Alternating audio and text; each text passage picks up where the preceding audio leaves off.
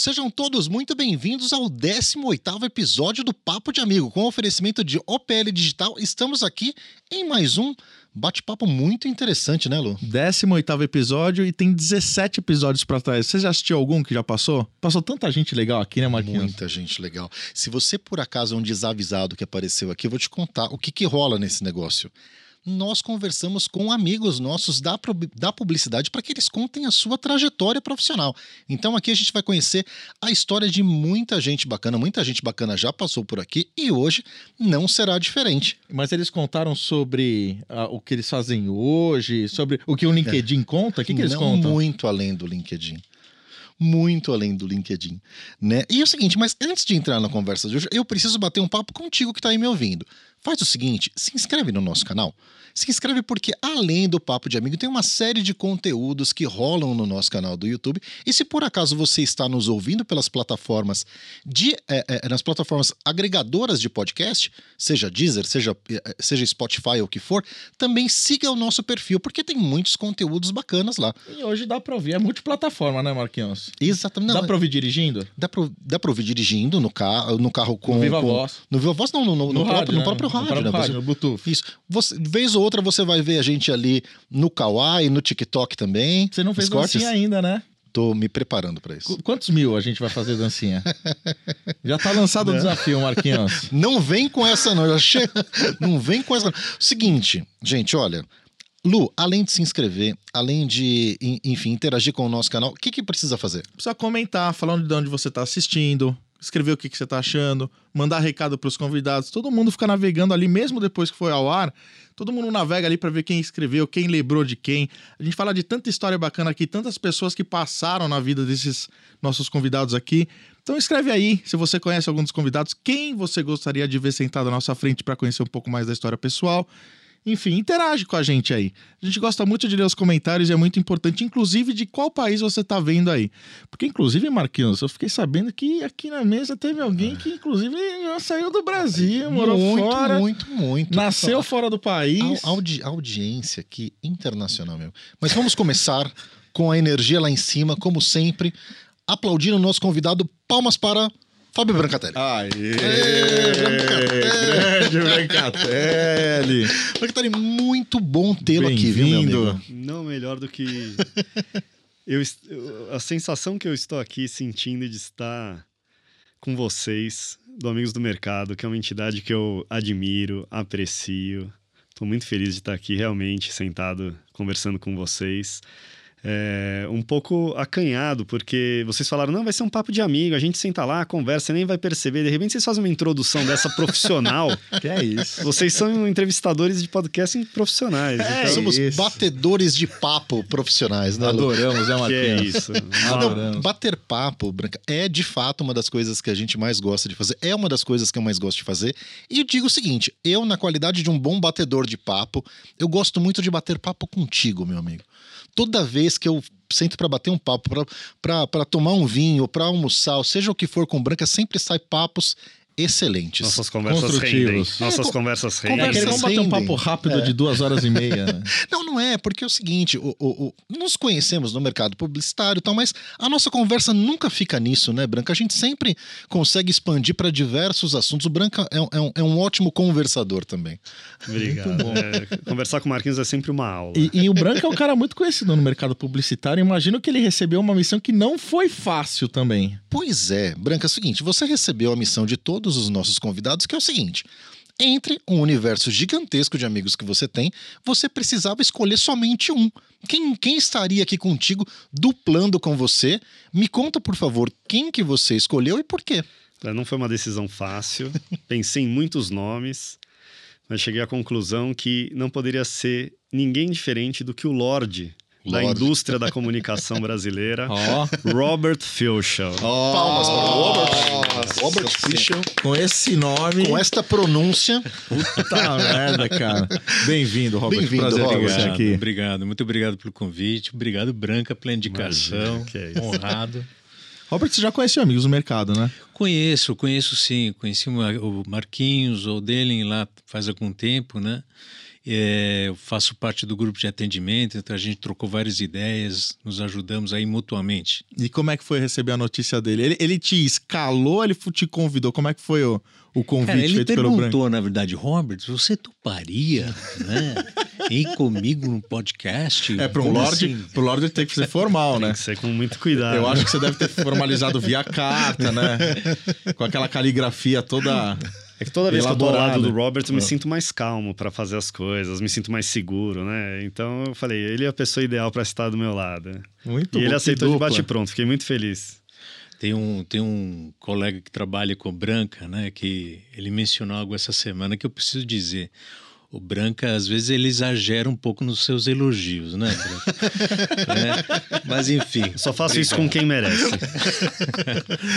Muito bom, Marquinhos. Não, será mas você sabe que esse assunto foi um assunto que a gente já teve papos né, é, a respeito disso, que é o seguinte: muitas vezes é, a gente tem pela outra pessoa uma admiração muito grande, um reconhecimento muito grande sobre o que ele faz, mas é mais ou menos assim. Vamos supor que você encontrou lá, falar de um universo que o Branca gosta muito, você encontrou um jogador de futebol do qual você é muito fã, né? Daí você fala assim, putz, meu, eu não vou falar o quanto eu admiro o, o futebol desse cara, porque é óbvio, né? Ele é um profissional desse negócio.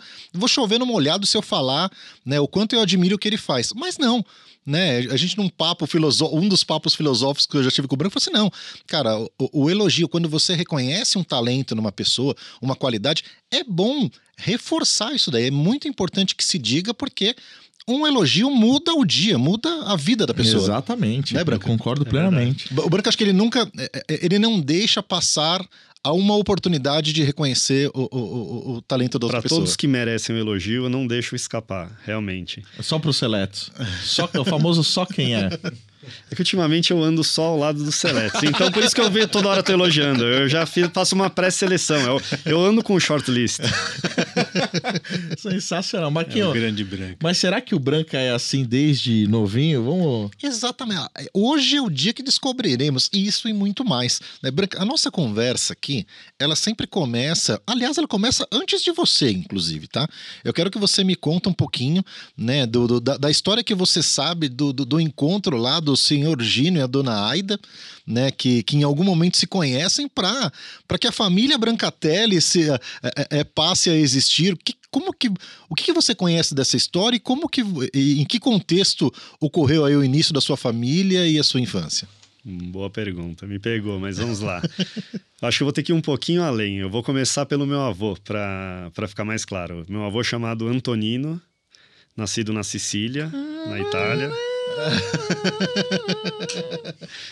Então ele é de Messina, uma comuna em Londe, na, eh, na Sicília, e a família Brancatelli naquele pedacinho de terra é bastante conhecido, né? Até as iniciais do nome do meu avô, AB, de Antonino Brancatelli, está na- em cima de todas as portas das casas, até hoje. Tive em Caramba! 2018 com a minha Caramba! família, levei minha mulher, Geraldine, meus filhos, Salvatore e Luigi, para conhecerem nossa família, porque eles ainda estão lá, só a gente que saiu. E, e foi bem divertido ver a- os iniciais do nome do meu avô em, em cima das portas. Demais, né? Bem, bem legal. interessante.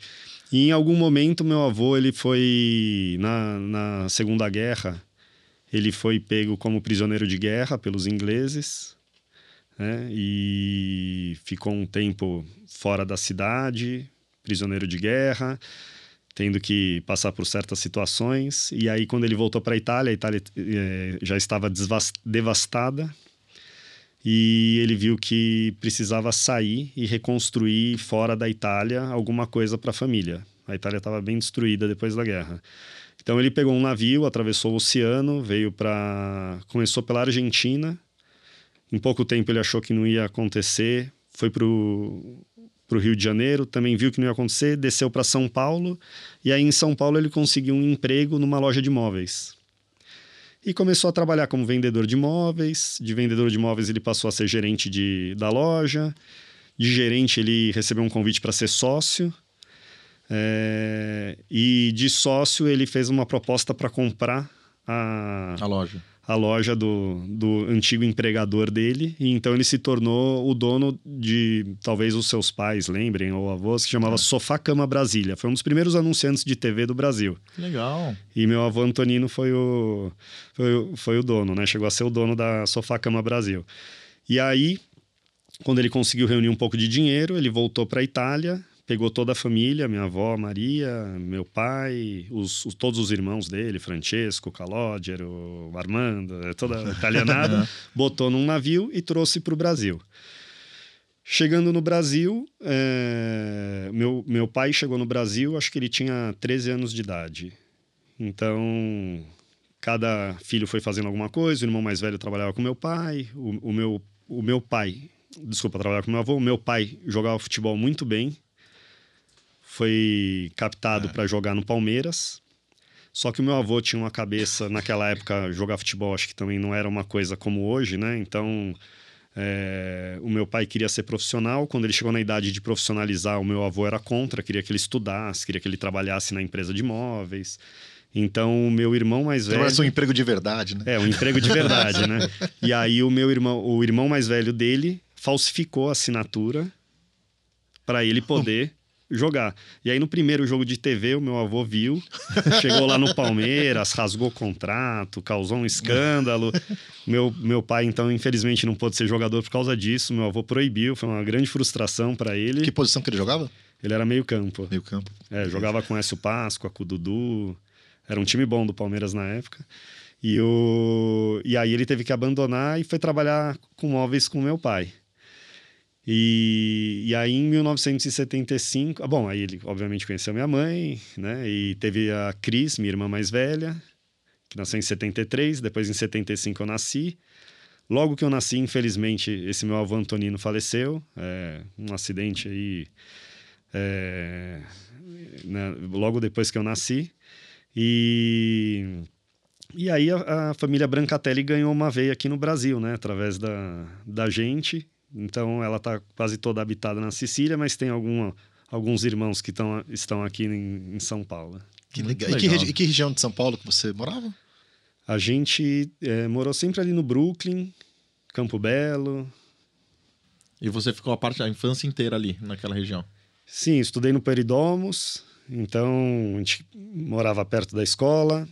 É, tinha meus amigos do prédio. Brincava na rua. brincava na rua, porque era muito mais fácil brincar na rua do que é hoje. Eu- Você sabe que eu me achava o malandrinho da rua, porque eu saía pra rua de bicicleta, fazia gangue dos amigos e arrumava briga com o pessoal da rua de baixo. Aquelas coisas de época, padrão, né? padrão de bairro. né? padrão de bairro.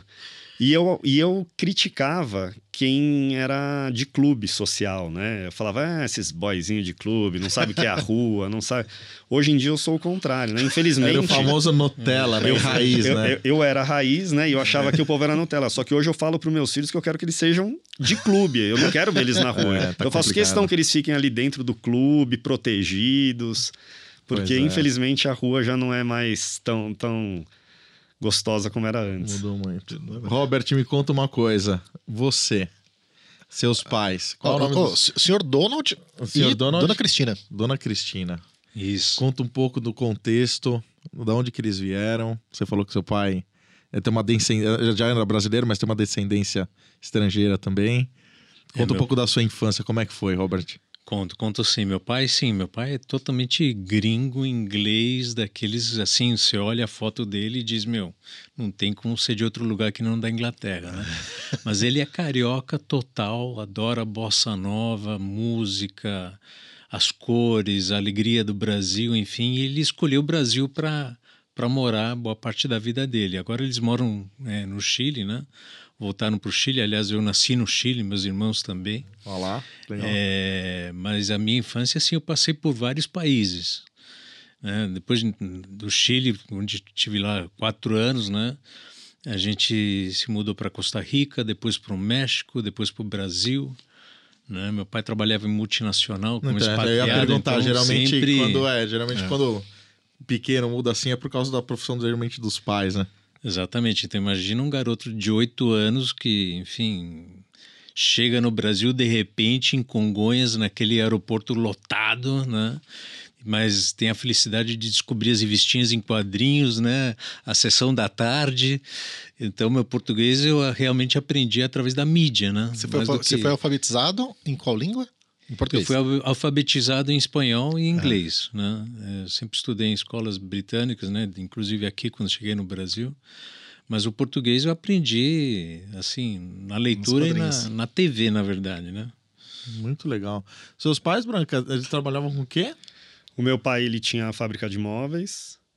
Aí, quando eu e minha irmã estávamos próximos de fazer 18 anos, ele, o, o mercado estava se abrindo e aí ele falou: Cris, vamos seguir as coisas do papai? A minha irmã, eu não, vou trabalhar com moda. Fábio, então você vai continuar e dar sequência para as coisas do papai? Não, eu vou trabalhar com propaganda.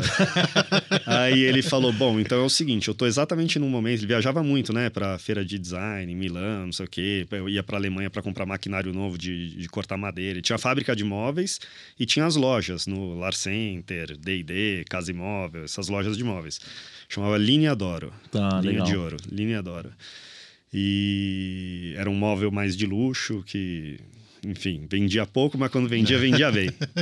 e aí ele falou: Bom, porque eu estou exatamente num momento onde eu teria que fazer várias viagens, renovar equipamentos, maquinários, ver novos designs, a China tá entrando, tá tendo isso. Aí contou toda uma história que eu falei: Bom, não sei nem o que você tá me contando, eu quero propaganda e eu não vou pisar lá naquela fábrica, na Raposo Tavares. E aí ele falou: e eu tenho uma proposta para. Tem, tem alguns que querem comprar. E eu tenho uma fábrica que fica ali que eu queria transformar num shopping center. Também fui durante muito tempo o presidente da Associação de Lojistas do Lar Center. Então eu tenho uma certa experiência com shopping. Acho que eu vou transformar um imóvel meu num shopping center ali da região, não sei o quê.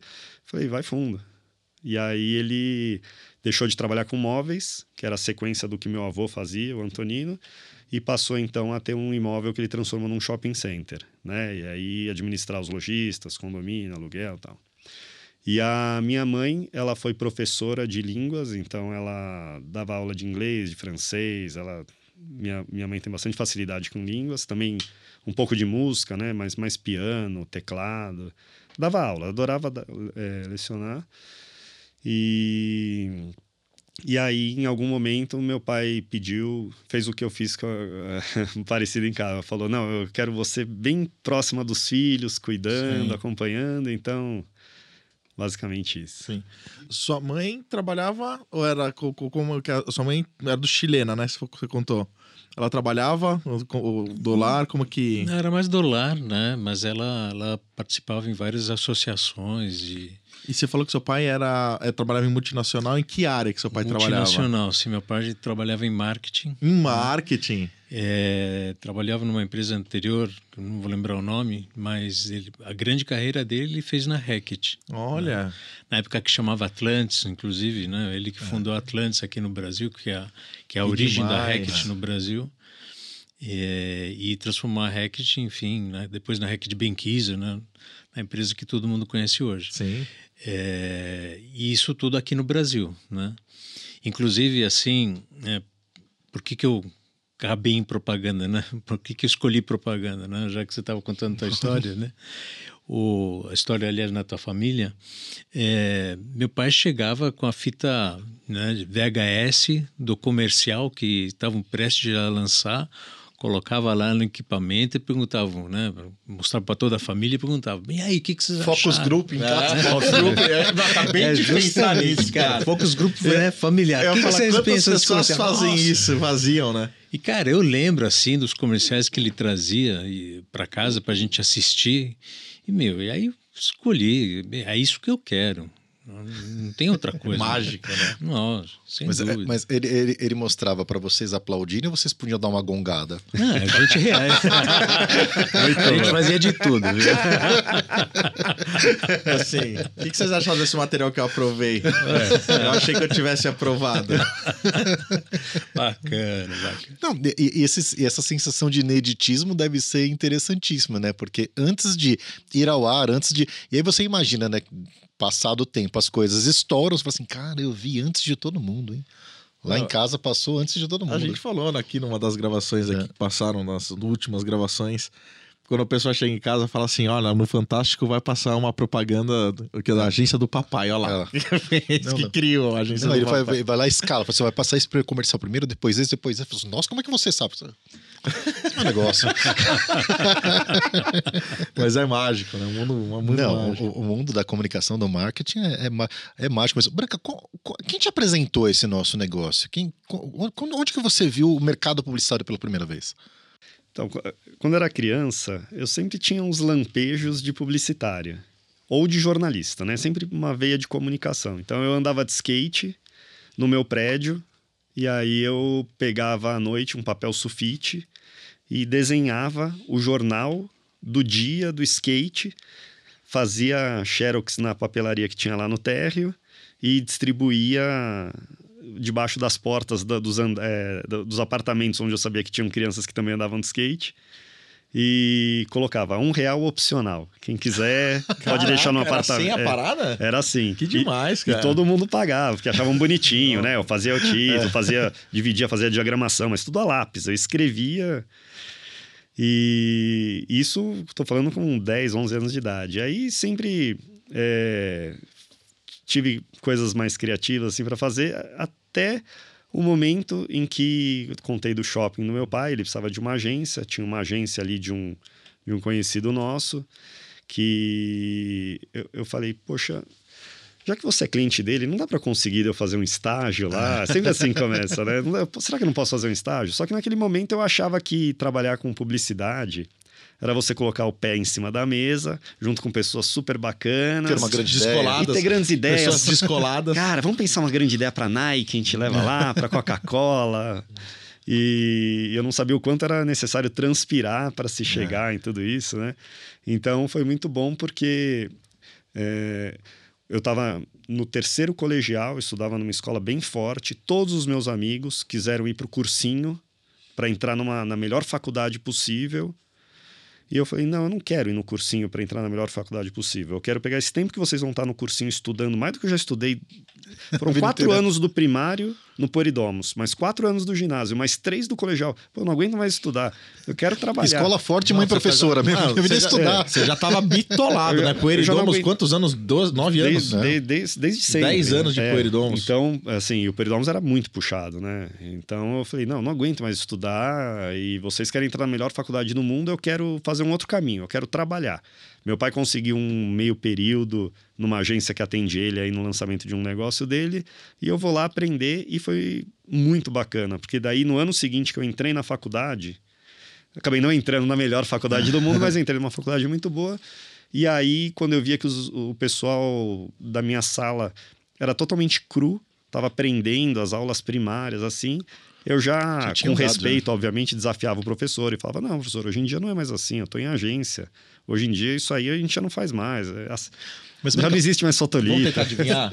Vamos tentar adivinhar que faculdade que ele fez?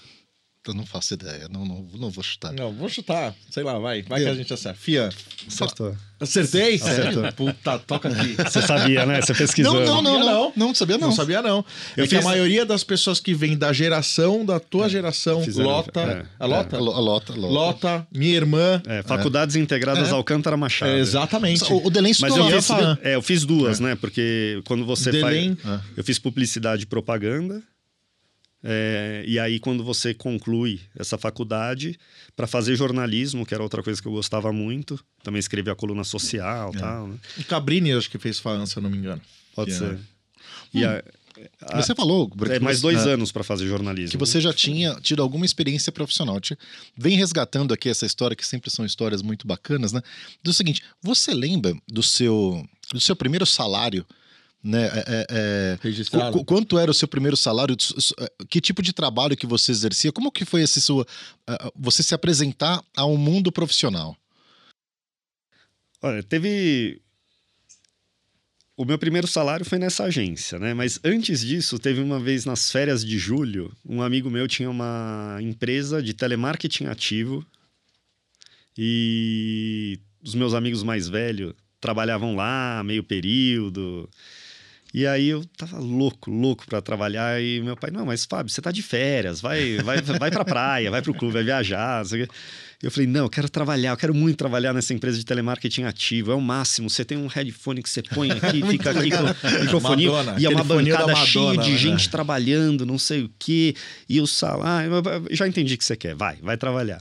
E aí eu trabalhei, fiz um, um período lá especial que eu ficava duas ou três horas por Mas dia. Você não ligava às seis e meia da manhã num domingo pra pessoa, né? Não, não ligava, não ligava. Mas o que eu recebia de não no telefone, É, ainda mais uma é vozinha padrão, de né? criança. Aliás, os cartões que eu vendi foi porque as pessoas perguntaram: Mas vem cá, garoto, quantos anos você tem?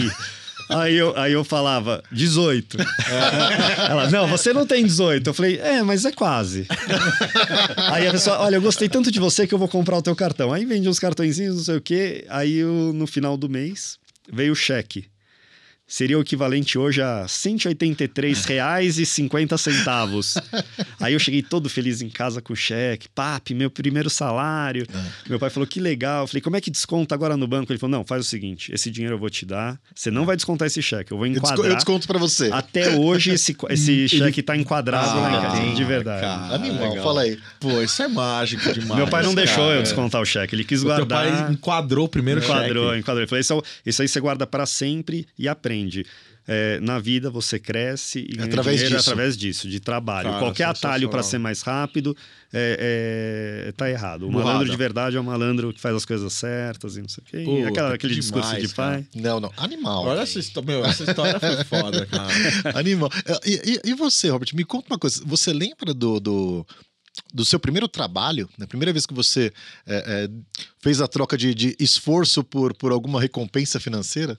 Cara, lembro sim, É. eu tenho uma história bem parecida, aliás, com o Branca. Eu, é, como disse, né, meu pai era, trabalhava no marketing numa multinacional e, e aí eu pedi um estágio, né? Poxa, será que eu posso ir lá conhecer essa agência? Passar um dia, uma semana, Era a lá, agência que atendia a, a Era a agência que atendia a RECT, a CBBA. Caramba. Ficava ali na Rebouças com a, com a Morato Coelho. E, e aí ele conseguiu, e aí nas férias de julho, né? Fui lá eu, né, para ver o que que é, né? Eu já gostava tanto de propaganda, de agência de propaganda, via aqueles filmes, né? É, queria entender como que é a vida de uma agência, né? E passei uma semana lá trabalhando na, na CBBA, trabalhando, né? Acompanhando, e foi super bacana, super legal. E aí que eu decidi, olha, é isso que eu quero. Isso antes de fazer a faculdade. Bem, Bem antes, antes, bem bem antes, antes, né? O dono da agência era o Renato Castelo Branco, né? Que é um, enfim, Não, pessoa personalidade. incrível.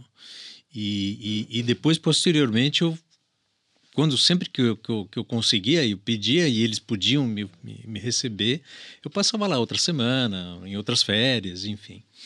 E o, inclusive, tem uma anécdota interessante que é o seguinte: eu, eu cheguei no último dia de um, de um estágio, né, desse estágio de férias, eu cheguei para o seu Renato e disse: Olha, estou convencido, seu Renato, eu quero estudar propaganda. E essa é a atividade que eu quero para a minha vida, o trabalho que eu quero para a minha vida. E ele disse assim: Robert, eu fico muito feliz que você quer trabalhar em propaganda, mas por favor, me faz um favor. Não estude propaganda. Aí ele falou pra você? Falou para mim: Como assim, É. senhor Renato, não estudar propaganda? Mas é isso que eu quero. Não, não, não, não, Robert, você faz o seguinte: você vai estudar administração. Porque você precisa entender os problemas dos clientes para depois você poder, justamente através da propaganda e comunicação, apresentar a solução que vai gerar o resultado. Que legal. Nossa, seu Renato, obrigado. Mas eu saí, eu juro que eu saí da, da, né, daquele dia, tipo assim, nossa, mas como assim? Já estava convencido que eu queria estudar tá propaganda, não agora eu fechou, estudar administração, Bugou, bugou. finanças, como que é isso? né? Mas eu fiz, eu fiz o que ele, né, Você eu fez a segui a recomendação? dele, eu fui fazer a GV, Legal. né? Que bairro que você morava aqui mesmo? Brooklyn? morava no Morumbi. Em Morumbi. Brooklyn é o, o, o O branco branco. que morava. E aí você fez GV, administração.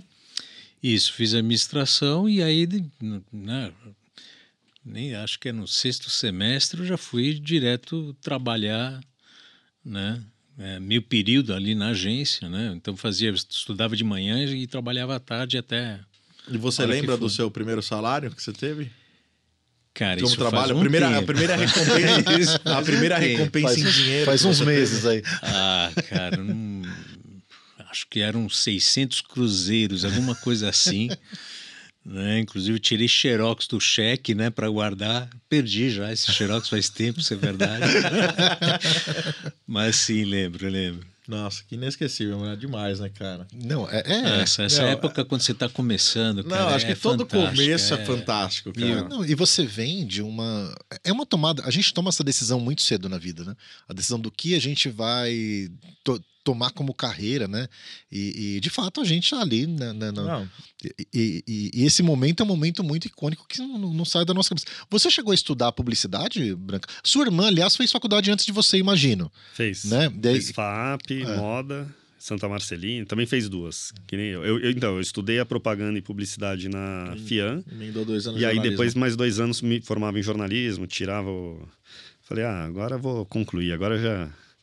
Agora eu vou até o final. Vou ser um comunicador completo. Que bacana. E aí, Branca, você. A, a sua experiência, a gente já, já conversou fora dos microfones aqui a respeito disso. Você teve uma passagem como colunista também, né?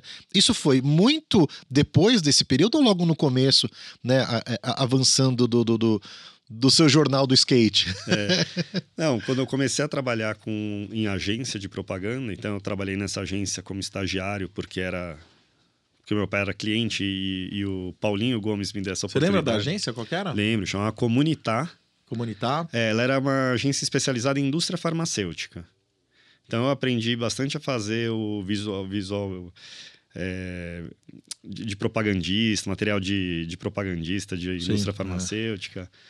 E aí um dia meio mensagem caiu no meu colo pela primeira vez na vida e eu vi que tinha o ranking das 20 maiores agências com nomes internacionais que faziam parte das holdings. Aí eu falei: "Ah, não, eu quero estar Já na sei primeira é." divisão. Eu quero estar na primeira divisão. Eu vou pegar, vou arrancar essa página aqui, vou ver todas essas agências, eu tenho que entrar em alguma dessas." E aí comecei a, a- ah, mas você perguntou antes da, da colunismo, né? O colunismo foi o seguinte: paralelamente, eu dava muita festa.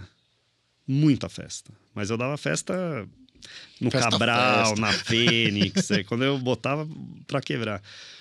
E aí, em algum momento, é, o Luciano Huck, ele escrevia no Jornal da Tarde, ele passava alguns momentos que ele não tinha como ir fazer a coluna, ele precisava de alguém para ajudá-lo no Jornal da Tarde. Eu comecei no Jornal da Tarde com ele para ajudar a fazer a coluna. E aí, com o tempo, eu fui assumindo a coluna. Depois, eu trabalhei como colunista em alguns lugares, né? na, na The Journal, na Cool, na, na- no Metro, do Grupo Band. É, e toda quinta-feira, então, você pegava o metro na, no farol. Meu pai ficava feliz da vida, né? Pô, Fábio, quinta-feira eu gosto de ir pra rua e receber o metro no- na janela do carro. É, eu abro lá, tem a sua coluna, saber quem que você escolheu para colocar, para falar. Mas eu fazia colunismo social, nada muito. Aí Não, mu- mu- muito, muito especial, é muito É. legal. quando você- Não, eu adoro. é bacana porque daí eu, re- eu recebia convite de todas as festas. Ah, imagina. Era o Mauri Júnior. Os restaurantes não deixavam eu pagar a WhatsApp. conta, eu recebia vinho, degustação, enfim. Era muito divertido. E você, e você tinha interlocução com o Luciano na ocasião? Sim, sim. Por dois, já antes da coluna, né? Por causa do Cabral. Ele era Ah, é sócio verdade, do Cabral. ele era um dos sócios. Aí teve até uma vez que ele, a gente pegou o Vila Inglesa, que é um hotel que estava, estava desativado lá em Campos do Jordão. Então, no andar térreo, foi o Cabral, que foi um emblemático em Campos do Jordão, foi gigante. E no andar de cima, ele pegou cada quarto que estava desativado e fez uma operação para o pessoal convidado especial. E aí eu era um, e aí tava, eu podia, Legal. eu tinha três quartos, eu- era um para mim e outros dois para quem eu quisesse convidar. Aí ele chamou a Luana Piovani, não sei o que. A gente fez, então acabava a festa, o Cabral acabava às 5 da manhã, 5 e meia da manhã, a multidão ia embora, A aí a festa ia até meio-dia, ali nos andares de cima. Uma farra, café da manhã servido pra gente. Que demais, cara. Ah, pô, fase inesquecível. É. E aproveitou bem a vida também, o nosso amigo. Eu vou falar uma Brancatelli, coisa né? de publicitário que eu fiz. Ah, aí não na- no Cabral, na Fênix, do Bazinho Ferraz. Bazinho, Bazinho. pô. Bazinho, Fábio Fronterota, Cris Ruiz, toda essa turma. Toda sexta-feira, eles deram para eu fazer a minha festa. Então, o que, que eu fazia? Eu pegava um fotógrafo, porque eu já estava envolvido com coluna social, o fotógrafo fazia a foto da galera da festa da sexta. Acabando a festa, eu já selecionava as melhores fotos das pessoas, recortava, né? Eu não, né? O diretor de É. arte recortava e o convite da próxima sexta, que na terça-feira já estava impresso, sendo distribuído nas escolas, na Era com as saída, imagens era da- com as fotos das pessoas que estavam na sexta anterior. Então todo mundo ia pra festa querendo estar no convite da próxima sexta, era um barato. Nossa, que demais, cara. Que demais. Aí eu uni tudo, né? Uni coluna social, é, propaganda. Mas o Brancatelli, ele tem cara de ser Eu era baladeiro. baladeiro. Eu era mas baladeiro. mas o cara é um lorde também, né? Da, Muito, muito. da, da, da, da, da coluna social. Não, não, e, e- e o tratamento com as pessoas. Sabe quem trabalhou com. A Fabi trabalhou com ele muito tempo. Ah, é? É, Fabi Maia. Fabi Maia. Fabi Trabalhamos Maia. juntos na Talent. Nossa, queridaça demais. Queridaça. Minha professora. Queridaça demais. Demais. Gosto muito dela. Por, por falar de encontros e desencontros aí da, da, da propaganda, Robert, me conta uma coisa. Do, no seu início de carreira ali, já, é, é, já pós-faculdade e tal, quem são os nomes que, que, que, que estavam por perto ali, né? Você trabalhou com quem que hoje segue pelo mercado e a gente sabe mais ou menos por onde anda? Cara, nossa, eu trabalhei com muita gente. Na, na É, gíria do futebol, é jogou com quem? é, é. Boa. Não, eu trabalhei com muita gente, só que eu trabalhei 12 anos fora do Brasil também. Né? O- o- enfim, passei minha, de 92 até 2002, é, 10 anos, vai. Tive trabalhando fora, mas aqui no Brasil, cara, é, o Irã Castelo Branco, o filho do próprio Renato, trabalhei muito com ele, vários anos. A, a Cristina, né? Cavalli Pinto.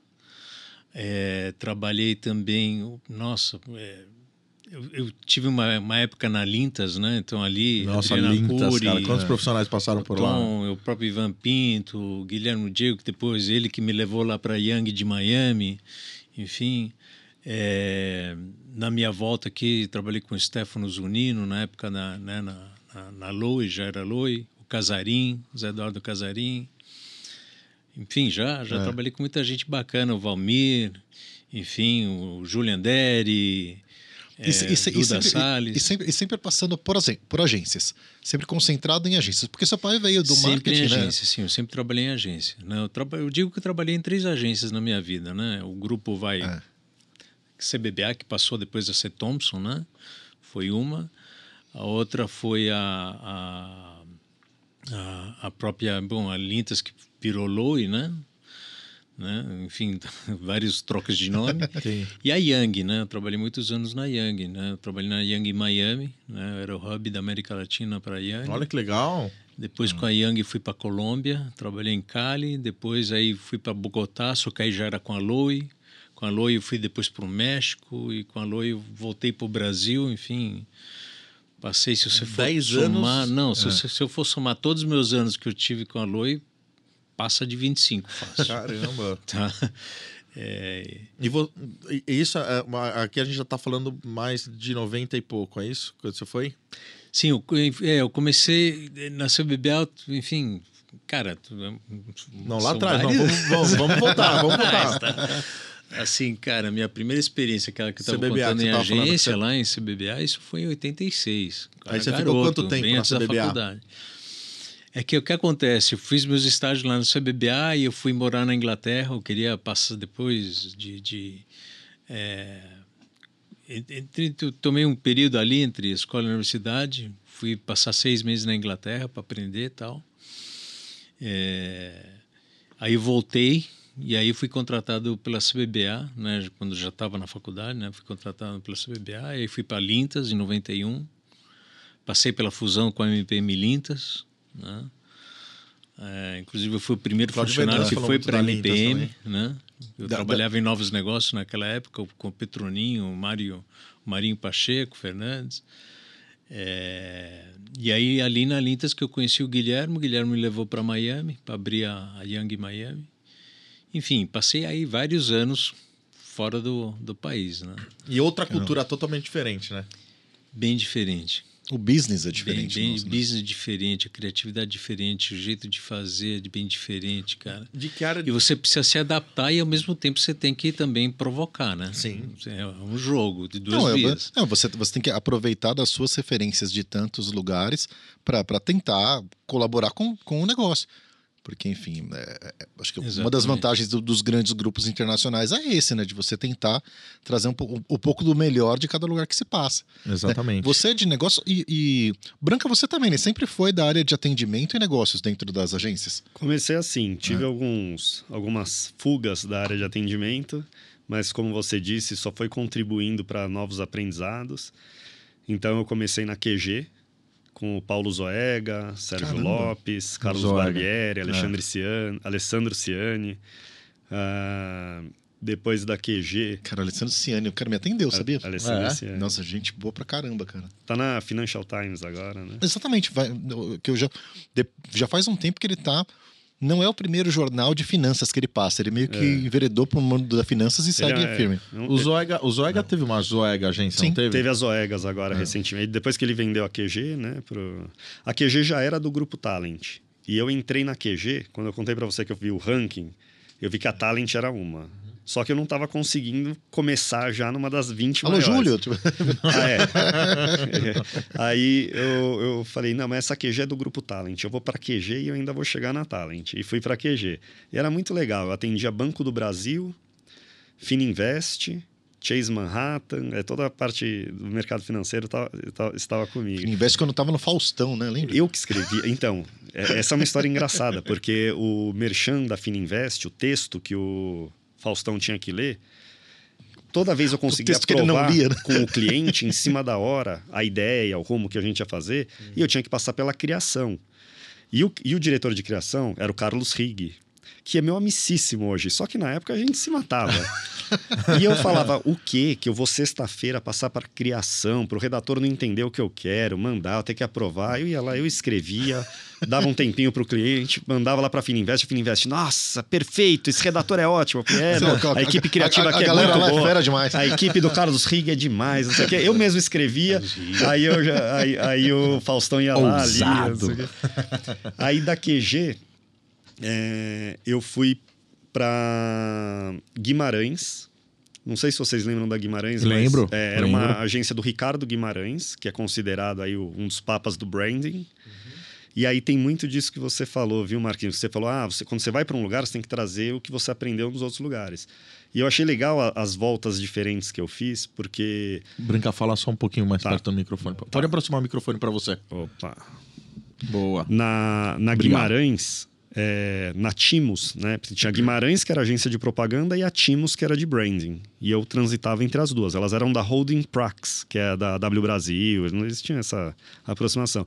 Eu aprendi muito o branding, coisa que eu não aprendia tanto na QG ou, ou ninguém aprendia naquele momento numa agência de propaganda, ou aprendia de uma outra forma. Então eu peguei essa cultura do branding. Depois eu fui para Sinapses do Walter Longo, Nossa, com a querida, turma que né? depois fez a New Content, que é o Betinho Feres, o Giovanni Rivetti, amicíssimos, craques. E aí eu aprendi o que eles chamavam na época, era um nome criado pelo Walter Longo, ele chamava de advertainment, que é o advertising com a entertainment, mas que hoje a gente chama de branded content, Uhum. que é... Enfim, os no... eh, na verdade as práticas são as mesmas desde sempre e a gente Sim. vai ressignificando. A nomenclatura a vai- nomenclatura vai, vai se atualizando. Sim. Mas aí, de- depois de algumas passagens, fiquei um pouquinho numa num escritório de design bacana, que eu aprendi um pouquinho essa parte de design. E aí, quando eu fui finalmente para Talent, que sempre tinha sido meu sonho, e aí surgiu a oportunidade. é, o Zé Francisco Eustá- o, Zé Francisco Eustáquio me ligou, falou: olha, precisava de uma pessoa com certas características, não estava achando. Conversei com o Paulo Zoega, ele falou: Olha, tenho um garoto que passou por aqui, que está voando aí pela, com o Ricardo Guimarães, com o Walter Longo, acho que você podia puxar ele. E aí foi tudo que eu queria. Eu fiquei maravilhado de ir para Talent. O Ricardo Nocic era o meu, meu chefe direto, aprendi muito com o Ricardo Nocic, eu tenho um carinho enorme por ele. Quando me chamavam de Nocitinho lá dentro da Talent, eu ficava tão feliz, tão feliz.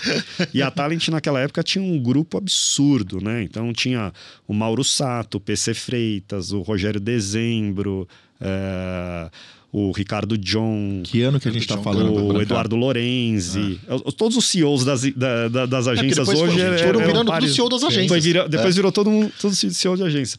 Isso aí foi é, 2000, 2001, 2002. Já nos anos 2000, já. Isso, né? E, e aí eu atendi a Ipiranga, Postos Ipiranga, que era o conceito ainda do Apaixonados por Carro como todo brasileiro, a Riachuelo, que eu pude trazer um pouquinho do, do, do, que eu tinha desse lado de coluna social, que é trazer o mundo da moda para Riachuelo. Então, com o Flávio Rocha, uni com o Eli da Mega Models, fizemos Riachuelo Mega Models. Os catálogos tinham sempre um, um estilista assinando, ou seja, a gente deu uma Bate causa... um papo com a sua irmã. Bati um papo com a minha irmã. minha irmã na moda é, é, é, muito melhor do que eu na propaganda, viu? Diga-se de passagem.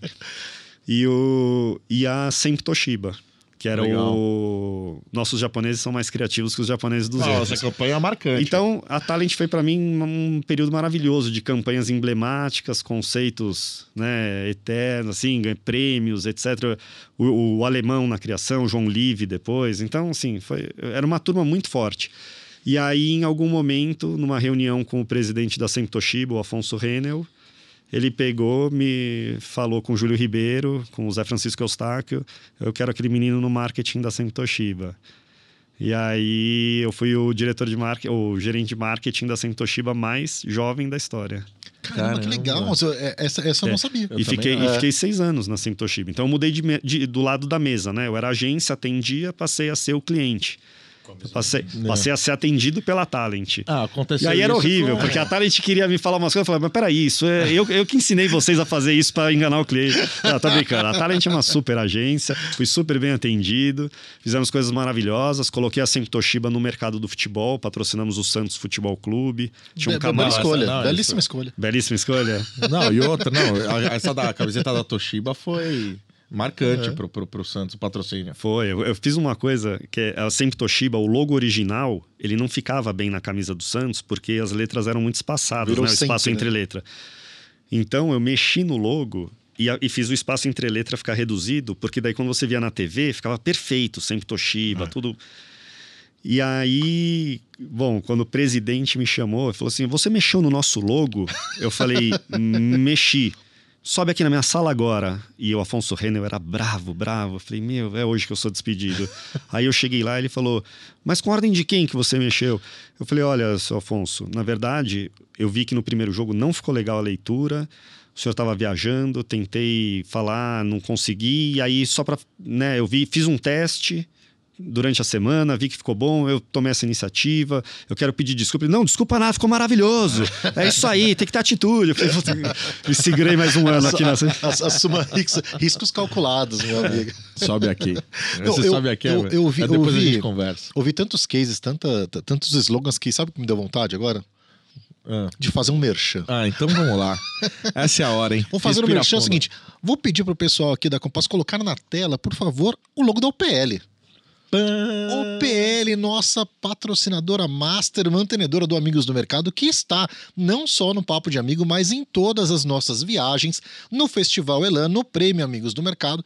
São parceiraços nossos aí. Galera que é fera, a OPL, OPL Digital é fera em mídia mobile né? É, é, o mobile cada vez mais é necessário dentro da sua campanha, tem uma série de, é, é, de, de, utilizações e de possibilidades. E hoje eu vou falar de uma delas, que é o seguinte: o WhatsApp e o SMS. Né? A, a OPL, que é uma plataforma de mídia mobile 360, né, tem entre as, entre as suas opções a, o disparo de, SM, de SMS e de WhatsApp para é, é um cluster definido, tá? onde você consegue fazer ali a sua comunicação para o público de forma bastante assertiva. Se você quer saber um pouquinho mais sobre isso, fale com a OPL. Time, massa, né? Tem time Rodolfo. Fala com Rodolfo. Silmara. Silmara. Não, a, a galera lá é muito fera. E, e sempre que você entrar em contato, faz o seguinte: fala assim: olha, eu ouvi falar de vocês lá no Amigos do Mercado. Vai ter o quê? Um descontinho. De quanto? Mas Descontinho não, né? É uma reaplicação. Reaplicação. Você faz lá a sua, sua programação e aí você ganha um bônus de 20% daquilo que você investiu só por ser amigo do mercado. Maravilha, hein? Você viu, Branca, aqui a galera ganha. Oh, 20% bônus. de reaplicação é bom, né? oh, 20% de reaplicação é bom. O, e... o, fre... o freguês gosta.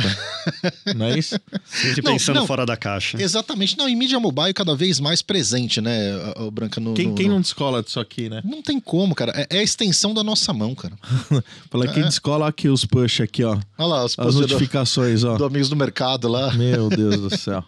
muito bom, Mas eles não? são muito bons. Gosto muito do trabalho é. deles. Pô, que bacana. Eu vou te falar falar, eles são parceiraços nossos e é muito louco que a Opel ela nasce muito perto do, do, do nascimento do Amigos do Mercado. Então a gente vem, graças a Deus, crescendo e a Opel também, né? Então eles seguem apostando na gente. Eu fico muito, muito feliz. Quero mandar um beijo pro Rodolfo, que é, ainda não foi ao ar neste momento que estamos aqui, né? Mas o, o, o, o Rodolfo foi muito bem. Ele esteve aqui com, na nossa conversa com o Otaviano. Otaviano.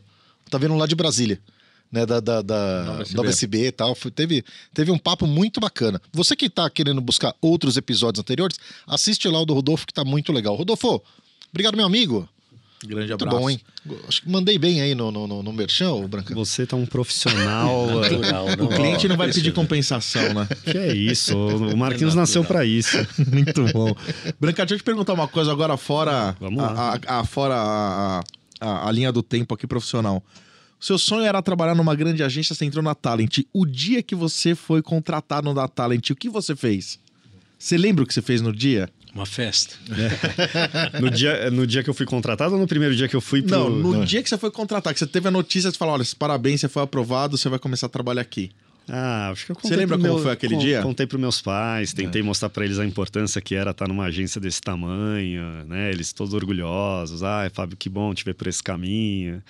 É, Você, você acabou explicando a publicidade dentro de casa, né? Porque a gente vive com marcas, com, com, é, com referências que é muito da gente, mas não necessariamente do, do, do público geral, né? é, eu lembro que no, É. no, no, no- no dia que eu fui trabalhar, eu acordei muito cedo.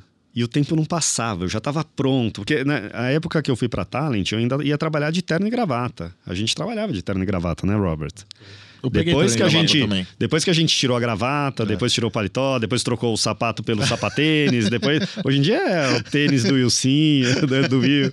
É, e, mas eu lembro que o tempo não passava e aí eu ficava, será que eu chego 10 minutos antes ou chegar 10 minutos antes? É, não, tem que chegar bem em cima da hora. Não, mas bem em cima da hora. É aquela dúvida assim. E aí, quando eu cheguei, assim, passou um tempinho, o pessoal me recebeu muito bem é, e- e foi maravilhoso. Muito bom.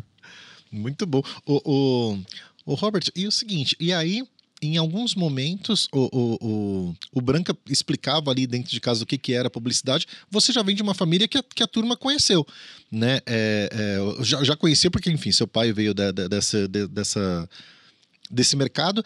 E dentro da sua família, você conseguiu levar a vontade da publicidade para filhos, sobrinhos e qualquer coisa do tipo?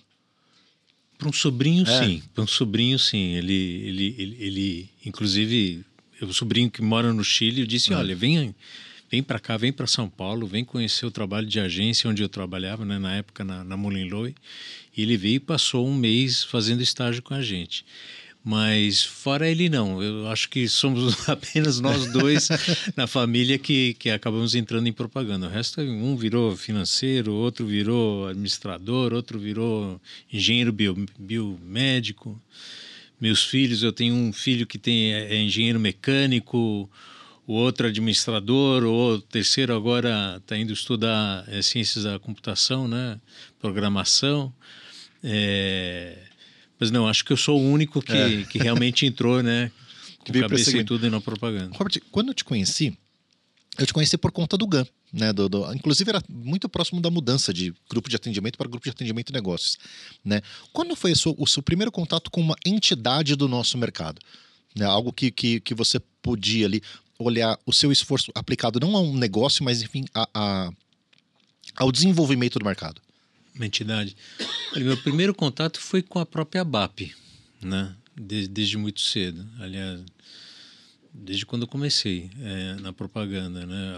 A BAP sempre foi uma entidade muito grandiosa que reunia, enfim, todos os papas da propaganda, né? Para conversar sobre o futuro, o que, que vai ser, o que, que vai acontecer.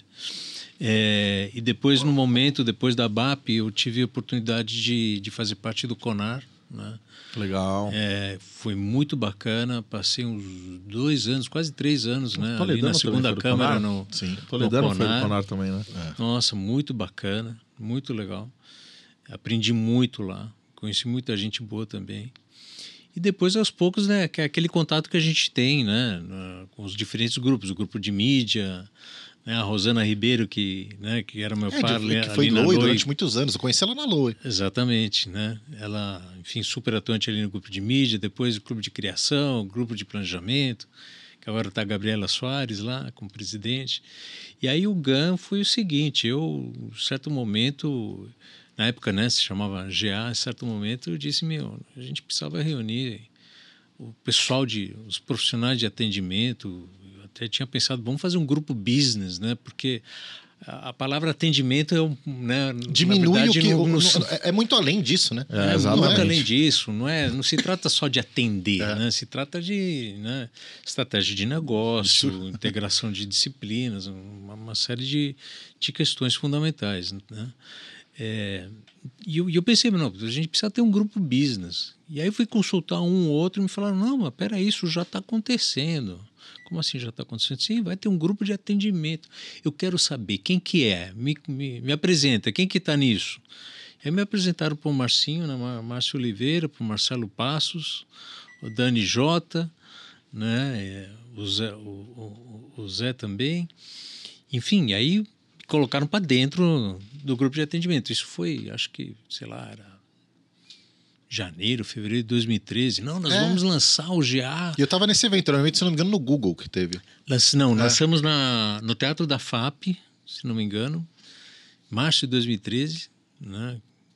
E aí teve, né? Foi um evento fantástico, né? Assim, tinha Já- umas 300 e tantas pessoas assistindo. Eu, já- eu tava na, na Mird, foi lá junto com a Aninha, né? Ah, Ana Santa agora, Maria. sim, É, foi. é, foi, foi nesse período aí. E aí eu cheguei lá no, pro, pro Marcinho, pro Marcelo, e disse assim, olha, gente, a gente precisava ter um grande evento para marcar o, o que nós, como profissionais de atendimento, fazemos, né? Precisamos ter um dia dedicado ao profissional de atendimento.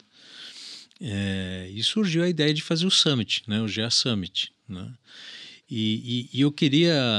O, o projeto tratava de não só tratar do que a gente faz no nosso dia a dia, nossos cases, né? É, enfim, nosso próprio dia a dia, mas eu queria trazer muito a visão de fora, né? Como tinha passado muitos anos no exterior, né, trabalhando fora, e, e eu na época atendia a Unilever, né, então ficava viajando por todo lado, acabei conhecendo muita gente bacana. E eu disse, olha, vamos trazer esses, essas pessoas para darem palestra aqui em São Paulo durante o Summit. Não, e, e, no momento, né, que esse momento nem passou ainda, vamos dizer, né, que, que era um momento onde as agências rediscutiam o seu modelo de negócio, né, e trazer referências de fora são, é muito importante, porque, enfim, de fato, a gente só sabe que vai mudar, não sabe o quanto vai mudar e como. né, e, e o papel das entidades é muito importante, né, é- é, até porque infelizmente acabou acontecendo num momento onde precisava ter uma união, um- uma, uma pancadaria também até entre, entre, entre entidades, né? De entender, né? para onde que a gente iria com esse modelo de remuneração, inclusive. Né? E aí ter, ter, ter, ter o papel atuante da entidade é muito importante nesse momento. E era até o período que você era presidente da, da- do GAN, né? Sim, É? sim, fui presidente logo depois. Logo, logo depois. Mas o que acontece, assim, no, no Summit a gente queria trazer tudo na perspectiva do atendimento, do profissional. Então, por exemplo, eh, quem que a gente trazia né, para apresentar ali? A gente trazia o pessoal de atendimento que trabalhou nos cases que ganharam em Cannes. Então, eu pegava o telefone e falava com o cara da Macana Austrália, olha, vocês que criaram o Dumb Ways to Die, eu quero que vocês venham aqui para São Paulo explicar como que vocês, como profissionais de atendimento, viabilizaram essa ideia. Porque, meus, esse case em si É, não, tem uma é- é história incrível. fantástica. Liguei lá para o PJ Pereira. Não, ah, Olha, vocês que fizeram o Intel Inside, me manda alguém para explicar na ótica do atendimento como que esse case virou case. Até o, Dove Martin, Sketches, até- enfim. Até o Martin Sorrell, o Robert trouxe para falar no, no, no GAN. É, na verdade foi por videoconferência, né? Mas, mas, Ah, foi, mas mas foi. é, Martin Sorrell. Conseguiu uma agenda com ele. Não, Consegui não, uma não, agenda Eu com- assisti uma também do, do, do líder global de, de Burger King, no evento de, do GAN também, que foi animal. Foi. Lá foi. que aconteceu no Gubo. Foi. Não, É. trouxemos muita gente bacana, é, sabe? Que trabalhou em campanhas da Nike, É, enfim, Há muitos cases, né? E sempre hoje na eu- ótica do atendimento. Isso que Sempre é, na ótica do Então, atendimento. isso é bacana, né? isso é que é legal. E a grande felicidade é ver que agora o, né, o que- que era o GA, né, o grupo de atendimento, virou GAN, grupo de atendimento e negócios, e agora a gente está comemorando 10 anos, né? Em março do ano que vem. Vamos fazer um grande evento, vamos ter um grande GAN Summit de 10 anos, né? Vai ser um grande marco na história, acho que no mercado também. Sensacional. E dá muito orgulho, mas agora a coisa mais bacana, assim, porque o, o GAN tem aquela. A nossa missão é justamente capacitar e inspirar né, os profissionais futuros líderes da, da nossa área no mercado. Mas o mais bacana do GAN, para mim, pessoalmente, é poder conhecer pessoas maravilhosas, fantásticas, que realmente deixam. Não só são pessoas bacanas, mas pessoas que procuram realmente deixar um legado, né? E foi assim, na realidade, que a gente se conheceu, eu e o Branca. Foi, É verdade. foi através do GAN. Né? E, enfim, para você fazer parte do GAN, você já tem que. Né? É um trabalho voluntário. Então a Sim. gente se reunia toda segunda-feira. A Você sabe o quanto o nosso mercado nos puxa, né? E é difícil. Então você abdica da família para fazer algo voluntário. E o Robert me inspirou muito. Né? Ele, o Marcinho, o Marcelo, né? E falar: não, o nosso mercado precisa disso, a gente não pode só extrair do nosso mercado, a gente tem que agora. Mudou, mudou o jogo, agora nós somos os líderes do mercado. Sim. Então a gente tem que inspirar essas pessoas, tem que capacitar. é, Então eu comecei como diretor acadêmico, depois passei a di- ser diretor de relações com o mercado. Hoje eu sou diretor financeiro do GAN. Olha o risco. Vamos lá. Ó, Mas, é, Confiança, hein? Em algum momento você teve que chegar pra turma e falar assim: então, galera, estou saindo do mercado de agências. Né? Porque em algum momento você sai de agência e vai para uma empresa de tecnologia. É, quando. Bom, então aí quando eu saí da Sempre Toshiba, eu ainda tive uma passagem na DOTS, que foi um pedido do Zé Francisco Eustáquio. Ele falou: Branca, estão precisando de um diretor de marketing lá para lançar. esse-" Trabalhei um tempo. É, Minha última agência foi a Fischer. Foi uma última cartada do Eduardo Fischer de tentar mudar o board, de fazer alguma coisa diferenciada. É, eu já conheci então o Robert do, do grupo de atendimento, né? E o Robert falou para mim, Branca, o que acontece é o seguinte: tem uma empresa que já tentou, é ela não tem sede aqui no Brasil, ela já tentou entrar no Brasil, mas teve dificuldade porque o Brasil é um país muito peculiar e você sabe que o Brasil é cheio de diferenciais, vamos chamar assim, né? Até pelo ser um país com um- um- uma geografia, um, assim, um país continental, né? Então, você não tem outro país uma geração que você tem aqui no Brasil de, de para afiliadas de uma cabeça de rede. Você não tem agência de mídia e agência criativa. Aqui é uma agência só que faz tudo. Enfim, o Brasil ele é bem peculiar. E ele falou: é uma, uma empresa bacana, um negócio que eu acredito, uma tecnologia que vai vir a, a servir e ajudar e simplificar processos de todo o ecossistema publicitário, das agências, produtoras, anunciantes, veículos. E, e eles estão buscando um country manager, uma pessoa que possa entender bem o Brasil, que seja bem conectado e que faça a coisa acontecer, que eles possam confiar. Falei, Robert, poxa, eu, eu- eu me interesso em é, participar desse processo seletivo. Né? Eles estavam conversando com três pessoas é, de perfis bem diferentes. E eu fiz várias entrevistas, Robert. Eu conversava com o, o Albertini, conversava com o Henry, conversava com não sei quem, fazia call, e depois conversava em, porque a empresa era associada a uma empresa inglesa. Aí vinha uma pessoa no Brasil conversar comigo. Eu achei, sei que na décima vez que me liga, eu falei: a próxima eu vou falar que eu não quero mais. Eles estão, na verdade, sugando todo o meu conhecimento né? Para depois me descartar e seguir do jeito Sim. dele. Eu tenho certeza. Quando eu tava pronto para falar que eu não queria mais, eles me ligaram e falaram. É você. Um lord, né? Na, na verdade, o Alejandro Albertini, que é um italiano que, que mora no Chile e é uma das referências que eu tenho na vida, não só profissional, mas de, de ser humano. Ele pegou e falou para mim, não, ele falou, Fábio, queria saber que dia que você pode vir para cá, porque eu quero mandar as passagens, pegar um hotel para você e eu quero ter a nossa última conversa pessoalmente. Eu já estava pronto para falar, tô cansado de tanto. Eu falei, não, mas claro. Basta, claro. E aí fui para lá, chegando lá, eu já imaginava, né? Não iam me levar lá, né? Fizeram a proposta e aí eu tive que conversar com o Eduardo que eu ia sair da Fischer e e desde então, 2014 para 2015, eu entrei na Pitch. Ela não se chamava Pitch ainda, ela passou a se chamar quando a gente vendeu para a IMD Group em 2019. E já são quase oito anos que eu, que eu estou à frente da empresa, né? Sou presidente no Brasil e uma empresa maravilhosa, porque a gente é um SaaS, um Software as a Service, que a gente ajuda todo o mercado publicitário. Então, é, apesar de eu ter saído de agência ou ter entrado num ramo novo que é uma empresa de tecnologia, eu converso com todas as agências. Todas as agências são meus clientes, todas as veículos. produtoras, todas as TVs. Não, então, eu nunca tive tão bem relacionado e conectado com todo o ecossistema, todo o mercado publicitário como eu estou hoje, através da Pitch. Então é maravilhoso. Que a conexão é de fato o negócio de vocês, né? É. Né? é, é você dar, dar, dar o fluxo, dar a velocidade aí a, a, a todo o trânsito de de materiais, enfim. É, de, toda a distribuição de, de, de conteúdo publicitário. Tem uma história engraçada também. Quando eu comecei na empresa, uh, eles me deram um ano para eu tentar fazer a coisa acontecer e criar esse hábito no Brasil que não existia, né? A coisa era muito era mais muito novo, né? analógica, é, fita né? para lá, fita manual e, e era pouco digitalizado. E eu tentava convencer as agências, mas aí você tem as. É a mesma coisa quando chega o Uber, ele tem dificuldade para entrar porque os taxistas não querem perder o mercado que eles têm. Então, a gente era um pouco disruptivo e a gente teve certas dificuldades com alguns mercados, né? É que eu soube, você conhece meu jeito diplomático de ser, eu consegui aos poucos e, e, e ganhando esse espaço sem criar atritos. Mas depois de um ano, um ano e meio, eu não estava conseguindo fazer a empresa decolar e aí o Alejandro me convidou para ir para Bogotá, na Colômbia, para passar três dias. Passou o primeiro dia, ele não falava nada, só me mostrava a loja, o país, eh, não sei o quê, conversava do mundo, do dólar. Segundo dia, nada. No terceiro dia, eu que mesmo. Ano isso? Isso foi 2015 para 2016. Tá. 2015 para 2016. Eu já estava um ano e meio na empresa. E aí eu tomei a iniciativa e falei, Alejandro, desculpa te perguntar, mas você me chamou até aqui para nada? Você não tem nada para falar? Ele falou, não, eu quis deixar para o último dia, então é agora.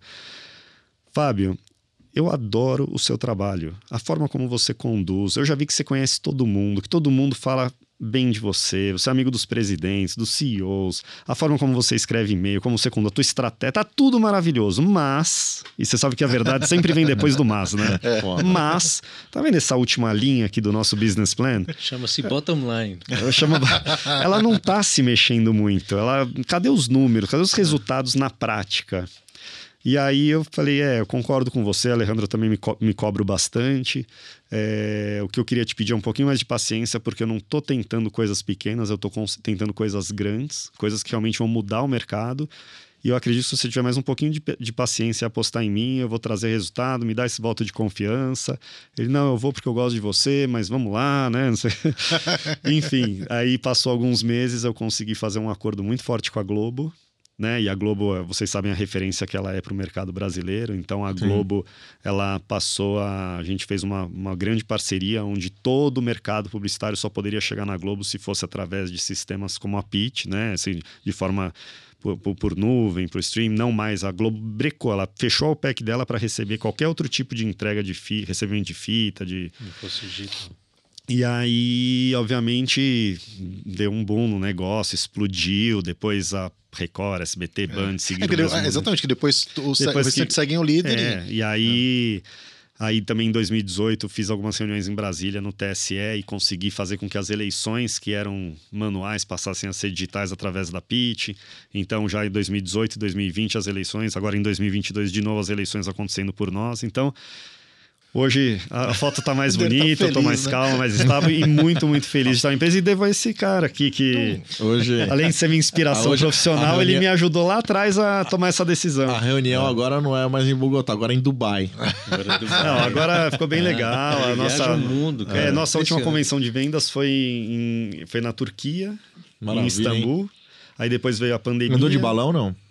Não andei de balão. Capadote. Não, ah, não, foi, não andou de balão. Mas eu fiz uma coisa muito legal, sabe? Que Istambul é metade na Ásia, metade na Europa. Hum. E aí eh, a empresa levou todos os funcionários para comer num restaurante ali do lado asiático.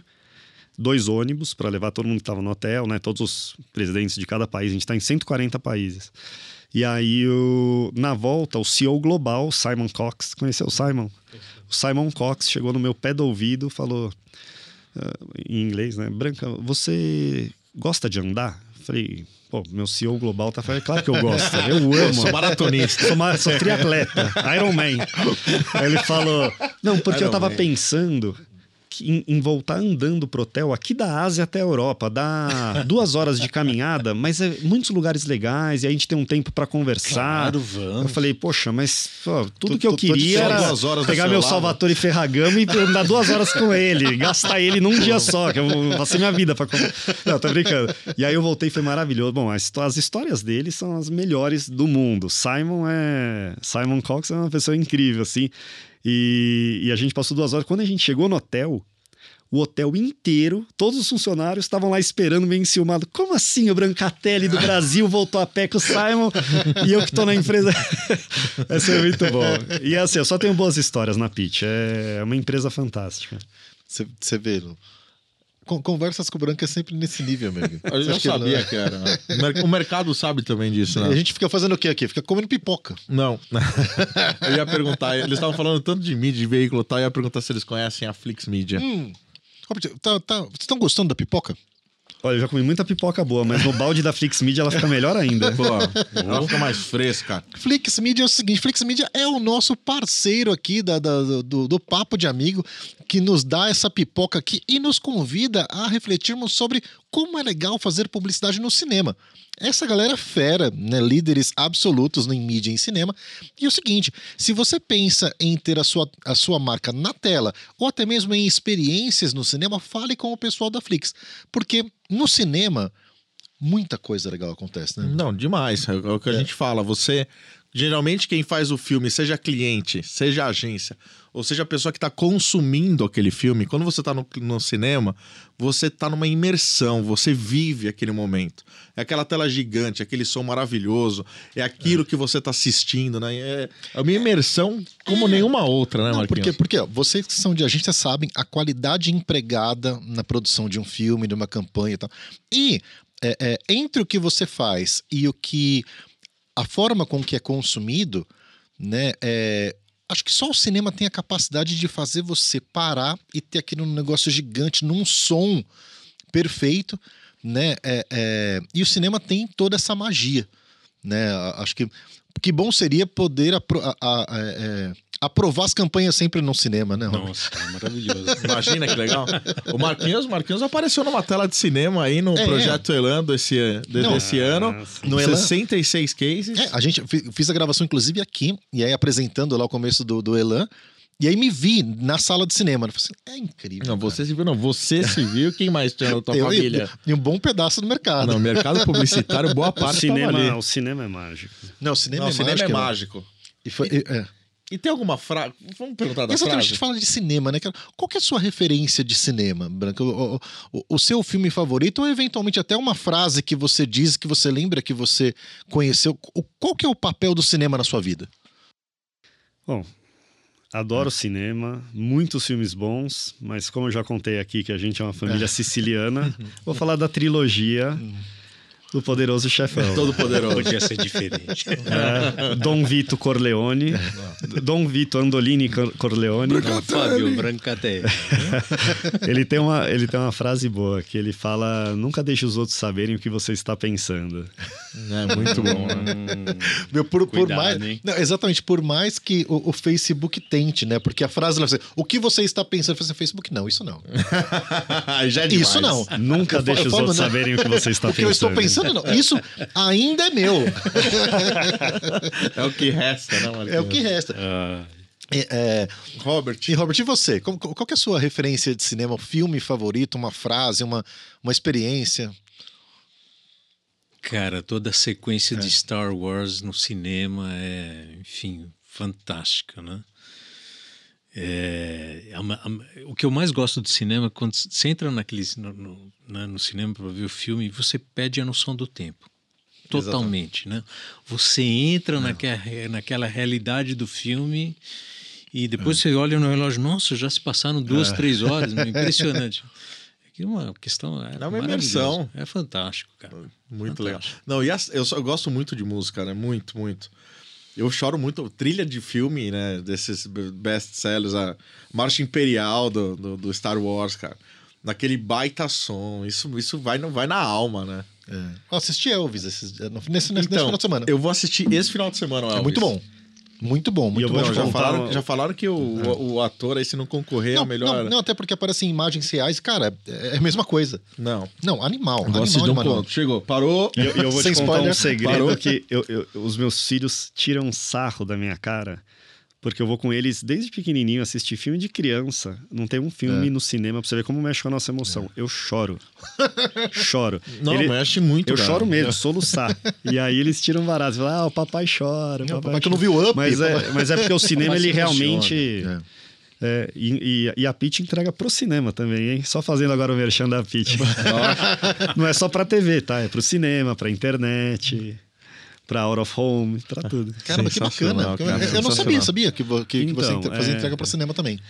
É, o, o cinema ele é até uma entrega simples de fazer, como é a TV, né? E, e o digital, que deveria ser o mais digitalizado, é o mais complexo, é o que mais as pessoas têm dificuldade, é o maior gargalo das agências e é o nosso grande, grande meta agora é solucionar o problema das agências em fazer entrega no digital, porque são muitos formatos. Não, eu achava que era Variações. simplesmente só ao contrário. Eu achava que era tudo ao contrário. Porque, porque vamos, vamos falar agora de, de, de tamanho de, de arquivo. Né? Porque, putz, um- um- uma mídia de cinema, uma mídia de TV, tem um peso né, muito maior do, do que uma mídia digital que necessariamente até para rodar tal precisa né, ser mais leve e é o que mais tem dificuldade. Faz sentido o que você está falando, né? Um arquivo de que vai para a TV, ele tem um peso muito maior, mas só que os formatos, as variações. O Robert, que hoje é um dos maiores especialistas em digital do Brasil, pela New Bacon, ele pode nos dizer melhor, mas assim. É- a entrega do digital é muito complexa. Você tem. a- Só, de, só de formato IAB você tem Não, uma então, variedade, Não, né? O standard. Standard EAB tem 350, Você tem display, 250, tem 430. vídeo 30. vertical, o, o- bom, os diferentes formatos, é muita coisa, muita variação. Então a gente consegue, através de um arquivo único, a- e a pessoa colocando tudo que ela quer entregar nas redes sociais, etc., a gente consegue, numa entrega, fazer no- durante o caminho todas as transcodificações e reformatações para que tudo chegue nos seus destinos como eles querem. Porque no mercado publicitário você não tem a tomada de três pinos que vale Ah. para o Brasil inteiro. Cada TV, cada portal, cada Sim. tem, tem o seu manual maior Sim. que a Bíblia de especificações técnicas de como ele precisa receber. Então, para uma produtora, é uma loucura ter que ficar fechando mil arquivos, cada um de um jeito. A nossa ideia é que você sobe na nossa plataforma de um jeito único, seleciona os destinos de diferentes meios e envia. A partir dali é com a gente. A gente já tem uma tecnologia de uma inteligência artificial que a gente vai transformando o arquivo no caminho e quando chega lá na- nos destinos, nos Des- vai veículos, fazendo já tá tudo desdobramentos do pronto. arquivo. Exatamente. Show de bola, hein, Brancar? Muito que, bacana. Que legal, cara. Que beleza. Gostaram do papo, Lu? Gostei do papo, cara. Cada papo aqui é uma aula, né? Aliás, posso, A posso gente, só mandar um abraço? a gente só traz Não. gigante aqui. Brancar Claro. quer mandar um abraço? Manda Manda aí, um abraço. Manda ali. Quero mandar um abraço que eu não citei ele e não poderia deixar de citar o Alex Lima, que é o meu sócio na Pitch no Brasil e que foi o fundador da Zarpa, que foi o primeiro a, A digitalizar a esse- digitalizar esse tipo de trabalho, né? E ele é assim corpo e alma da Pitch no Brasil. Então ele é um grande Então já fala assim, Alex Lima, um grande abraço pra você. Para ele não, para Júlia, filhinha dele que acabou de nascer. Aê! Muito bom, muito bom. Boa. Ô, ô, Robert, é o seguinte, agora é, pô, falamos do início, falamos do- de toda a nossa trajetória. E quando a gente olha para frente, hein? O que, que você vê, né? Tanto pro, pro Robert pessoa, né? Pro, eh, eh, quanto pro Robert profissional, né? Qual, qual que são os, os seus próximos passos e para onde você está olhando? Cara, eu, eu acho que a palavra mais importante do momento é tempo. Tá? Eh, do lado pessoal, acho que a pandemia, tudo pelo qual a gente atravessou e de certa maneira a gente ainda está atravessando, nos ensinou como usar o tempo, né? de outra maneira. O tempo do trabalho, o tempo pessoal, o tempo de casal, o tempo de família, o tempo de esporte, enfim, a poder administrar melhor o nosso tempo. E eu acho que isso é algo que também a gente está procurando entender do lado profissional também, como usar melhor o tempo. Tá? É, não é à toa que a gente está vendo, enfim, o mercado está mudando, está em constante mudança o tempo todo, mas principalmente relativo à questão do tempo. Por que que acontece? Inclusive, pegando, fazer uma certa analogia, né? Fórmula 1, sou doido por, adoro Fórmula 1, né? Meu, no Q, na classificação né, Q3 da Fórmula 1, qual que é a diferença de tempo entre o primeiro e o décimo? Meu, Milésimo de segundo. então, uma volta que dura o quê? Minuto e meio, sei lá. Né? O que acontece hoje no mercado é que a diferença né, entre as agências, por exemplo, a diferença entre o top 10, top 20 é mínimo. Tá? Todas essas agências têm gente de qualidade, todas essas agências têm clientes de qualidade, todas Os equipamentos, os softwares e tudo. então a questão é como que eu uso o melhor, né? Como que eu uso esse recurso do tempo, né? Na equipe, né? No trabalho, no relacionamento com o cliente, no relacionamento com, com, com, com todos os parceiros de negócio no mercado, né? Seja produtora, seja mídia, o que for, né? E eu acho que assim e aí onde que está, acho que o elemento, né, que conecta uma coisa com a outra, é como usar o tempo de maneira eficiente, tá? Porque efetividade todo mundo tem, todo mundo entrega, todo mundo consegue, né, desenvolver um trabalho bacana e criativo. Mas como que você usa o tempo de maneira eficiente para que justamente você possa entregar um resultado não só de qualidade, mas no tempo que cada um precisa, né? Porque é aquela velha equação, né? Você tem que ter a campanha certa, né, no momento certo, né, obviamente para o público certo, cliente certo, etc. Né? Mas é tudo uma questão de tempo. Então, acho que da- daqui para frente, eu acho que a gente vai aprender a usar melhor o nosso tempo. Tá? E, sai- e sair de gestos que a gente teve durante tanto tempo. Né? Exatamente. Porque, cara, claro. é o gesto de cara que, que todas as companhias iniciavam seu, seu expediente num horário parecido, terminavam num horário parecido, né? E, e a gente, nas nossas vidas pessoais, deixava de, de fazer coisas relacionadas à nossa família, relacionadas à vida, porque é, é, é, era esperado que a gente tivesse mergulhado no trabalho, né? O E- e- padrão, é, é, né? No padrão. Hoje não, hoje cada um se dá o direito de eventualmente pegar um filho na escola, eventualmente é, é, é, ter ali um, um, um momento pessoal onde você consegue estar presente e dedicar o seu tempo ali. Entre, uma- entre uma reunião e outra, É, e, e parece que isso. o tempo ficou grande. Por mais que as reuniões É. hoje continuam intensas e parece que aquele intervalo entre uma e outra você ganhou mais tempo pra fazer uma coisa. O fato de você tomar um Todd com um filho É. em casa, sabe? Tipo, poder dar um abraço num parente ali que tá próximo, isso fez uma diferença gigantesca, né? Não, e Robert, e quando você falou do tempo, a minha visão de tempo ela é muito simples, né, cara? É, é o seguinte, o tempo é a vida. né? Nossa vida fatiada, tá, cara? É- é- entre o momento da concepção e da morte, cara, o que, o que resta é o tempo fatiado. Então, é um pedaço de vida. Você saber li- é, é, investir ele da, da, da melhor maneira e, e fazer com que as coisas funcionem de maneira mais equilibrada possível, que é, que é quase impossível. né? Quem é que quem é que quer o seu tempo? A sua empresa, a, a, a- a entidade, a educação, a saúde, a religião, a comunidade. Se você se organizar muito bem, você vai ficar devendo pouco. Uhum, perfeito. Se, se você se, se você bobear, aí você fica devendo muito. Ô, Robert, deixa eu perguntar uma coisa pra você, pra gente parar, encerrar a parte da carreira aqui. Você na- beleza, na sua carreira construiu, passou por várias agências, por três, quatro agências, só que longos anos aí, somados a- em uma agência, mais de 25 anos e tal. Hoje, New Bacon. É. O que, que é a New Bacon? Fala pra mim. Cara, a New Bacon é, é uma coisa fantástica. Né? Nós somos uma agência. Tá é, linda ori- lá na quarta capa do Meio Mensagem essa semana. É, a New Bacon está tá direto no meio mensagem, inclusive no meio mensagem dos nossos clientes também. É, o que a gente faz é o seguinte, é, aliás, por que da New Bacon? Por que, que eu fui acabar na New Bacon? Tá? É, por que eu fui trabalhar lá? É, durante muitos anos a gente ouvia, enfim, data driven. Não, a comunicação tem que ser data driven. E me perguntavam, mas o que, que é isso, data driven? Não, é orientado a dados, tá? Mas que dados? Bob Volheim foi o primeiro que me falou, Data Driven. E aí, e aí, e aí eu conversava dentro da agência, não, Gosto comunicação dele. data driven. Não, então, olha aqui, tá, tá aqui os dados de mídia, performance, quantos likes. Digo, não, isso não pode ser o dado. Isso é dado, sem dúvida alguma, mas É se é muito mais data que isso. driven, tem que ser orientado ao negócio, né? É, e eu via muito isso e ficava com aquela pulga atrás da orelha, meu, preciso entender do que se trata isso algum dia, né?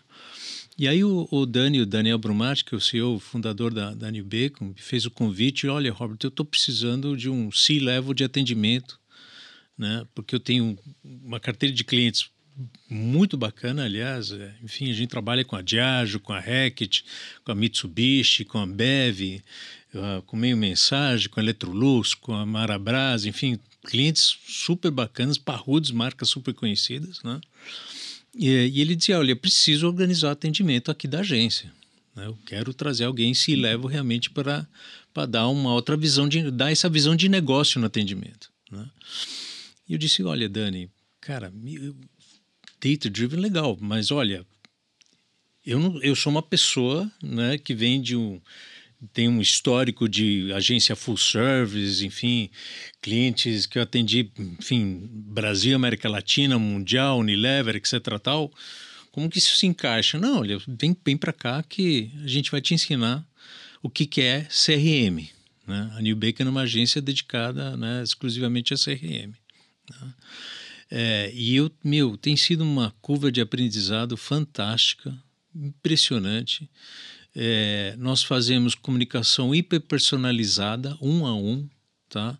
Nós temos uma tecnologia, a gente chama dos robôs internos, né? Os robôs que montam né, a comunicação. Obviamente, você tem que criar todos os assets criativos, né?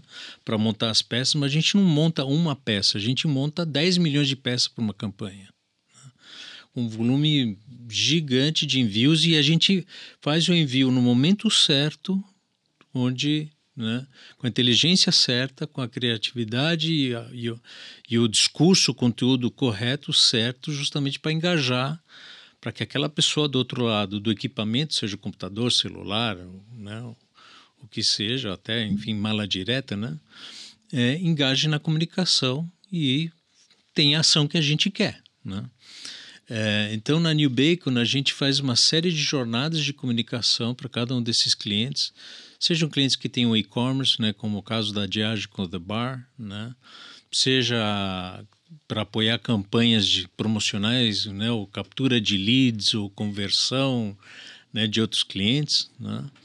É, enfim, tem sido algo fantástico. Né? A gente está crescendo muito. né? É uma área que está ganhando muita importância no Brasil, não só aqui no Brasil, lá fora também. Todos os grupos internacionais já estão desenvolvendo, inclusive, né, suas expertises na área de CRM. Sim.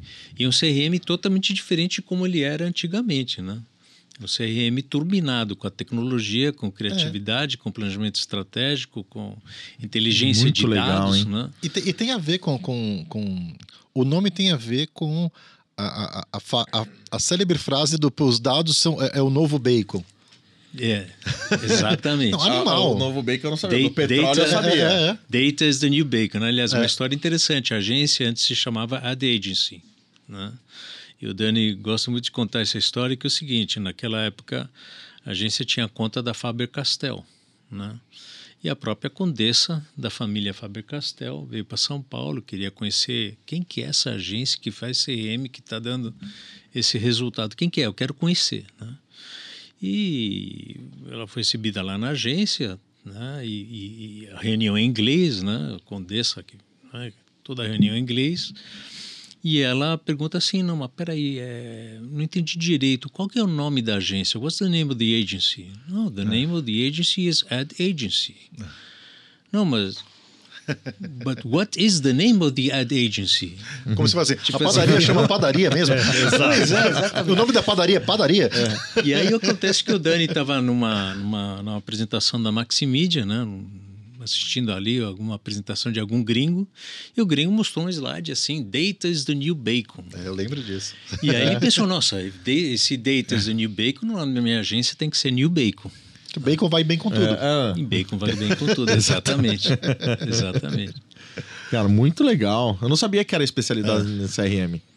Cara, e é, um- é um mundo fantástico. cara. Vocês É que mandam impressionante. o, o, o Debar, o WhatsApp, o, o SMS, vocês que mandam. recebendo, ando recebendo. Eu Exatamente. ando recebendo, eu recebo todos os dias. Conta nós. Ó. É. Debar, Luciano, prepare-se Rock in Rio. Venha comprar É combo aí. aqui, ó. Pra você falar que eu não tô mentindo, ó. Tá aqui, ó. Ó, New funciona. Bacon. Funciona. E temos um time maravilhoso, gente, de assim, são cientistas de dados que amam comunicação, né? Por outro lado, são criativos que amam dados, né? A gente juntou essas duas áreas, o Importante. data science e a criatividade. Importante. Então temos uma, uma área de DBM parruda, assim, de inteligência de dados, com cientistas de dados, PhDs, né? É, toda a parte de criação, de planejamento estratégico e planejamento de jornadas, o planejamento criativo. Depois a área toda de dev, de produção, né? de front-end, back-end, enfim, até produção gráfica. A área de BI, com toda a relatoria. Enfim, é uma entrega fantástica que a gente faz aí, que são clientes é, que, enfim, a gente tem construído aí um relacionamento duradouro com todos eles, né? E é é uma área, uma disciplina que está crescendo muito. E Sim. eu acho que uma coisa importante a dizer, é, e aliás um convite que eu faço a todos, né, que busquem saber mais sobre o que é CRM, porque muita gente desconhece Sim. o que CRM, o que CRM entrega, né? O potencial de resultados que entrega, inclusive não só entre quem trabalha na área de comunicação, mas também quem trabalha na área de cliente, Não, mas a, a nossa indústria, a nossa indústria, eu, eu vez ou outra faço algumas provocações a alguns amigos de veículo que eu falo assim, cara, você já parou para pensar que a, a Ambev sabe quantos bares tem a cidade de São Paulo, né? Enfim, a, a, a indústria farmacêutica sabe quantas farmácias tem e os veículos não sabem quantas agências tem. E é um volume muito menor. é um volume muito menor. Né? O conhecimento de dados internos, mesmo para o nosso segmento, ele ainda é, é, tem um caminho de desenvolvimento muito grande. Né? O, pró- o pró- o próprio trabalho dentro, né? Tipo assim, aquela. O, o, ferreiro espeto de pau, né? Bem, bem, bem essa história. Né? E até o desenvolvimento de ferramentas mais robustas de CRM, você não consegue ter. Você tem veículos aí centenários, né? Tenta buscar algum histórico de mais de três anos e cinco anos, não se tem. Né, de histórico de negociação, enfim, de, de, de, de uma jornada de venda um pouquinho mais, mais extensa. O CRM tem, tem um espaço muito grande para crescer dentro da nossa indústria, inclusive. É que os Sem dados dúvida. não são É. nada se não tem conhecimento. Exatamente. Você tem que saber usar os dados, senão Não. são dados. É, Não, eu, eu conheço assim, eu, eu tinha, ele ouviu falar do, É. do, do- do- o- dados são o novo bacon, eu ouvia dizer que os dados são o novo petróleo, que em, em bruto não serve pra porra nenhuma. Exato. Você É precisa. tóxico. Bruto é Saber tóxico. utilizar. Você precisa filtrar, você precisa, né, tratar, enfim. Clusterizar. analisar. é. Para você poder usufruir daquele petróleo da melhor maneira. Se é borracha, se é material, coisa, se é combustível. Enfim. Muito bom. Mas eu concordo, Conheça show de New bola. Bacon. Vou começar a fazer merchan para New Bacon, logo menos. Eu também, eu também acho. Eu também acho. Aliás, a gente não tem nem pitch, nem New Bacon. Aí. aguarde-me, aguarde-me, meu. Aguarde-me. O- o- agora ficou, deu branca tele, ficou red tele. branca, conta pra gente. Vai, fala. Branca, vamos falar agora, Branca. Queria ouvir você sobre Futuro. futuro. Né? Você que exerce muito bem a posição de CEO, mas também é, é- é tão brilhante quanto a, exerção- a- a função de pai, né? Enfim, de, de- de liderança do nosso mercado, de uma pessoa que, que gosta de, de, de conversar, de desenvolver o mercado através das, das entidades também. Queria te ouvir falar um pouquinho sobre o futuro, mas de uma maneira bastante ampla, tentando pegar um pouquinho dessas suas, dessas suas tantas responsabilidades. É, O Robert tocou muito bem no assunto tempo. E em algum momento aqui da nossa conversa a gente falou sobre deixar legados, né? Então é, eu aprendi a doar um pouco do meu tempo para coisas que a gente vai construir para um futuro melhor. Pensando, então, você falou que eu sou pai, né? Eu penso muito no futuro dos meus filhos. Fico um pouco preocupado com algumas coisas que o mundo tem caminhado, mas no GA, que agora é o grupo de atendimento e negócios, o GAN, eu aprendi a me dedicar e fazer algo pelo mercado publicitário. É, Na, na parte social, eu me envolvo com alguns projetos. Tem um projeto chamado Santa Fé, de um grande amigo, André Abuchan.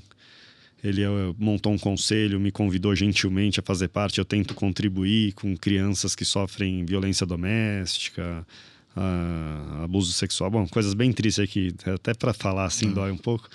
É, mas é, eu, eu quero tentar fazer alguma coisa que eu possa contribuir de uma forma maior. Então, ultimamente tem é, feito parte de alguns projetos meus Você comentou comigo antes da, do podcast, né, que você pensou em fazer uma associação, entidade sem fins lucrativos, e é um pouquinho complexo, mas eu, eu estou montando uma fundação. Está sendo um pouquinho de forma lenta, porque a falta de tempo não deixa, né? Ainda mais agora que eu estou em período de eleições, me consome mais ainda. Mas eu quero montar uma fundação inspirada em algo que foi feito lá fora para a educação, onde você permite que crianças realizem sonhos de poder estudar. Você contribui com que elas tenham toda a possibilidade de, de o, o, pessoas que não teriam condição de ter estudo e você leva o estudo para elas, e aí, se elas se formam e conseguem um emprego, elas devolvem um percentual para a própria fundação para ser uma coisa que se retroalimenta e, e fomenta o sonho de outras crianças. Eu queria fazer isso através do esporte, porque eu gosto muito do esporte, gosto muito do futebol, você sabe disso. Joga bem? Já joguei no passado. Ultimamente eu tô na categoria subóbito. Ou subcel. É, mas eu queria realmente criar uma fundação, né? Então, é, ter doações e ter um planejamento de tudo que é, crianças que, e adolescentes que sonham em ser jogadores de futebol, mas têm uma certa dificuldade, porque a gente sabe quais são as dificuldades, e muitas são financeiras elas, é, às vezes não só financeira, mas assim um acompanhamento, né, nutricional. Tudo parte um pouco do financeiro, porque com dinheiro você consegue dar soluções. Mas eu queria tentar oferecer, tra trazer a possibilidade desse sonho se realizar para algumas crianças. E o dia que eu conseguir, através da fundação, fazer com que algum jogador se torne profissional e ele volte a dar um percentual do que ele ganha para a fundação, para fomentar o sonho de outras crianças, vai, vai ser bem interessante. Quem me deu essa ideia, essa ideia da fundação não foi minha, tá? Foi do Marco Nicola de Polito, um amigo meu que mora em Nova York, é do Banco Pátria. É, ele esteve no Brasil recentemente e numa conversa ele me deu essa ideia e ele tem, tem contribuído para que a gente tire do papel e faça acontecer e eu já envolvi meus advogados aí para ir atrás dessa, desse sonho. Então, eu vou tentar colocar essa fundação de pé e ver se eu consigo de alguma forma contribuir um pouco mais. Acho que se todo mundo se preocupar não só em olhar para si, mas olhar um pouquinho para a sociedade como um todo, pra... eu acho que a gente vai ter um mundo melhor, assim. Muito é, bom, é, é, cara. É, sobre legado, né? Isso. Exatamente. exatamente. a gente ser importante na vida das pessoas e, e contribuir para um mundo melhor, porque é o que a gente deixa para os nossos, né? Uhum. Você tem lá os seus filhos. Eu lembro de um almoço muito legal. Uma vez estava almoçando com, com Branca. Curiosamente, a gente estava muito próximo. Nossos a, almoços são bons, hein? Sempre bons. Eu espero ser é convidado. Sempre, é espero sempre ser convidado nos próximos. Desculpa né? te cortar. Você já foi convidado, Robert, para algum almoço? Já, claro. Né? Calma. Deles? Não, não. Só você que Deles? não. Não, aí você tá de brincadagem com a minha cara. Eu, eu vou te falar, os nossos almoços são sempre assim, Marquinhos, eu tenho uma hora e meia, tá? Eu tenho uma hora, eu tenho 40 minutos, tá bom. Quando a gente vai ver, ah, cancela essa reunião, vamos continuar depois. Gente... Mas fala, bom. te cortei. Não, e aí é, é, tive uma a grata satisfação de, de, de ver os filhos deles, que eu tava passando lá, né, acho que com a sua mãe na ocasião, se eu não, se eu não me Com engano. a, com a minha mãe ou com a minha mulher? Não, não, acho que era com a sua mãe. Com a minha mãe. Estavam indo pro clube lá, eu falei assim, puxa, eu tive a satisfação de conhecê-los lá, mas é muito legal. A forma carinhosa que o, que o Branca fala dos filhos, que ele coloca lá o desempenho dos filhos no, no, no futebol também. É muito legal, dá, dá, dá gosto de ver, viu, Branca? Ah, o Branco é o cara único, velho. Ah, Muito feliz é de conhecer isso. vocês, viu? O Branco é um Muito cara feliz. mega especial. Olha, eu tenho gratidão Muito, muito feliz por ter mesmo. conhecido ele, porque. E ser amigo aqui do Branco, ele é um cara super especial, viu? A maneira como ele cuida das pessoas, a maneira como ele fala. Não, ser humano, a maneira, né? meu, ser humano, ser humano. Conheci o Branca de mercado, enfim, de, de um evento ou outro encontrar assim e tal, mas Marquinhos sempre falava pra mim, falava, cara, o Brancatelli é um cara diferenciado, o especial já comentava dos almoços já. Não, muito bom, né? De, de, de, de- de que as conversas elas sejam mais profundas do que o nosso dia. E aí, como é que estão as coisas lá? Putz, ok. Não tem como a gente fugir desse, desse tema, mas dá pra, dá pra explorar. Porque, enfim, foi como, foi como você disse, né? Num papo lá com o seu amigo de Nova York, se não me engano, é, é- é, que nascem essas, esse tipo de iniciativa, esse tipo de ideia. Exatamente, foi num bate-papo, É. ele deu a ideia. Na verdade, a gente almoçou, É. foi num almoço, É. ele ouviu, e aí ele tava embarcando me ligou do aeroporto e falou: Meu, preciso te falar rápido. Pensei muito na nossa conversa, eu tive uma ideia boa. Você vai montar uma fundação, você vai fazer. Eu falei: "Que- Mas como assim? Ele- Aí quando a conversa estava quente, ele falou: Preciso desligar, tô entrando no avião. Eu falei: Como assim? Quanto tempo de voo? Calma, você não pode desligar agora e me deixar aqui. Mas aí quando ele chegou lá, ele me ligou de novo e a gente tá evoluindo essa ideia Muito dentro legal. do tempo que falta. Vai, vai deixando a gente informado, Mas vou isso aí. deixando, vou deixando, vou deixando. O, o nome que ele sugeriu é Spark of a Dream, que é a faísca de um sonho, assim, a centelha de um sonho. né? Então a gente está em cima disso, trabalhando e vamos ver se até o final do ano ou no começo do ano que vem, se não der para concluir esse ano, a gente já tem a fundação pronta para receber doações. Ele falou que Pô, tem que- bastante. que- queremos falar a respeito disso. Queremos Exatamente. Vai ser em Geneve a sede da fundação. Que legal. Show de bola. Ah, Não, é, é o poder das boas conversas. Lógico. né? É, e, e aqui foi o que aconteceu, né? É, queria até perguntar para vocês como que foi A a experiência. experiência de participar de um mesa cast aqui no, no, no formato onde você senta e bate um papo. Vocês aqui. gostaram da, da estrutura do estúdio? Sabe o que eu não gostei? É. A primeira fala que eu falei, eu dei uma engasgada. é. Aí depois foi me soltando, mas a primeira dá pra gente refazer? Olha, que, que... Ó, vou gravar aqui, ó. ó. Tá sendo uma honra estar aqui com vocês. Substitui pelo que eu falei, porque a primeira eu comecei a falar, repetir a mesma palavra três vezes. Meu, falei, que começo horrível. A galera, a galera gosta de ver o que é real, cara. Então tá não, bom. não, é Tá muito às vezes tem gente que começa de fica. braço cruzado, né? Meio assim. Aí quando a pessoa termina, ela já tá relaxada. Já tá demais, né, Isso daqui é o poder do podcast. Né? O podcast tem essa, é, essa capacidade de a gente bater um papo sem pressa.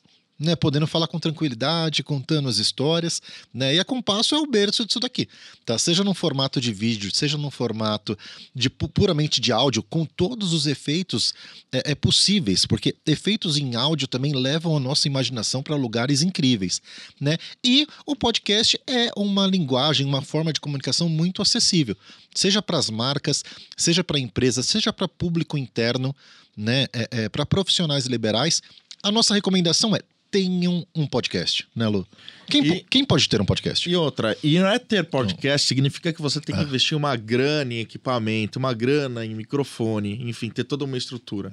Você pode usufruir de espaços como a Compasso Collab, que é esse estúdio que a gente está aqui. Compasso tem vários estúdios de podcast. Tem uma equipe hum, top. que- Eles fazem o planejamento, eles fazem a postagem, fazem a edição, enfim, gravam, né, Marquinhos? Não, cara, a galera manda muito bem, porque desde a concepção, né, até é, entender como que as diferentes possibilidades de você monetizar a criação de um conteúdo, né, a distribuição nas plataformas, toda a galera que é muito fera, né, que já trabalham com comunicação há muito tempo, né, e, e- e aí você tem tanto do nosso grande amigo Douglas Mikeloff tá por aqui, né, vale, vale bater um papo, vale conhecer. O Douglas McLaughlin me deu um tchauzinho. Inclusive, ele está, eu estou olhando para Douglas McLaughlin ali. Douglas McLaughlin, Lupe e, Ra- Douglão, e a- e, a. Raquel, fora toda a turma aqui, né? Tem um time muito especial, uma localização muito bacana. Estão aqui próximos ao Pacaembu, né? Então, converse com o pessoal da Compass Collab. Outro dia Vai eu ser um papo com o. Douglão, tem 34 podcasts de projetos rolando aqui na Compasso. então, assim, o seu pode ser O 35º. 35º. Vem pra Compasso, Ó, conheça, você não vai O se do arrepender. público pode ser o 36 35 é meu. Quero Olha ter um podcast. Aí, Olha lá, pronto, tá vendo? lá. Tá vendo? Acabou de vender um. Vou chamar minha turma aqui, vou entrevistar. O Douglão Na já 18 eu já vou estar craque que nem vocês dois. Douglão, já imprime a minuta lá, traz aqui pro nosso convidado. Então, assim, tem um podcast. Você que é dentista, pedreiro, arquiteto, conselheiro amoroso, por que não? Exato, tem, tem uma boa história. Por que não? Tivemos tem um boas conv- conversas? Tivemos um convidado que tem um podcast que fala sobre paternidade. Beto Lima. Beto Lima. Beto Lima, olha, cara. que, olha que maravilhoso. O dia que eu for part... eu pedi pra ele pra participar. Eu quero que você esteja do meu lado pra participar comigo do paternidade. Tá combinado. Boa. Não, não. é- Beto, eu e o Brancatelli Oba. quero participar desse paternidade, hein? Que honra. E vou chorar pra cacete, porque eu sou um pai babão pra cacete. Não, Mas, mas sabe, é, é- é bom ter ter esse tipo de conversa, né? É branca. E- Você e- só não vai é um participar do é pai porque você não tem filho, senão... E o conteúdo traz conhecimento, conhecimento. Ah, traz inspiração, cara. é- É, é exatamente. muito legal. Faz crescimento. É. Exato. Por falar em inspiração, aqui não falta nos convidados aqui, né? Exatamente. Não, agora a gente está fazendo os cortes também. Sempre a gente pega um- alguns trechos de, de, de muita inspiração e distribui nas plataformas de vídeos curtos. É, é- a, a- a sobrevida de um podcast é muito legal. Muito bem. Né? É isso aí. Você, É. esse aqui foi o 18 episódio. Tem 17 episódios aqui, como a gente já falou. Assista, tem muita gente legal que passou aqui. Henrique do Uber, Claudine da Quai, passou aqui o Cassiota. Venâncio, André Escaciota, passou o Felipe Bartolomeu. Felipe Bartolomeu Almap. Puta, Antônio Carlos Salgueiro. Meu, teve Andréa tanta Budi, gente, gente. Budi, tanta gente legal, Carol Tutoimundo, Cíntia. teve a, a, a Sabrina, Rachia. Cíntia Rachia, Sabrina Salgado da Latam. Puta, tanta gente legal, tanta gente com história bacana e divertida também, que eu tenho certeza que vocês vão rachar o bico. Marquinhos, Antes de terminar, vamos fazer um brinde. Vamos. Nossos, nossos copinhos estão com os líquidos corretos Agora. aí. vamos fazer um brinde. Bora. Bora. viva saúde, viva amizade, saúde e sucesso sempre. Saúde, Pra amigos. todos. Muito Viva. bom. Viva! Muito bem, prazer. Igualmente. Na semana que vem, vem aqui de novo. Tem mais coisa legal. Muito bom. hein? Marquinhos, mais um 18 Gente, beijo, fiquem com Deus. Até mais.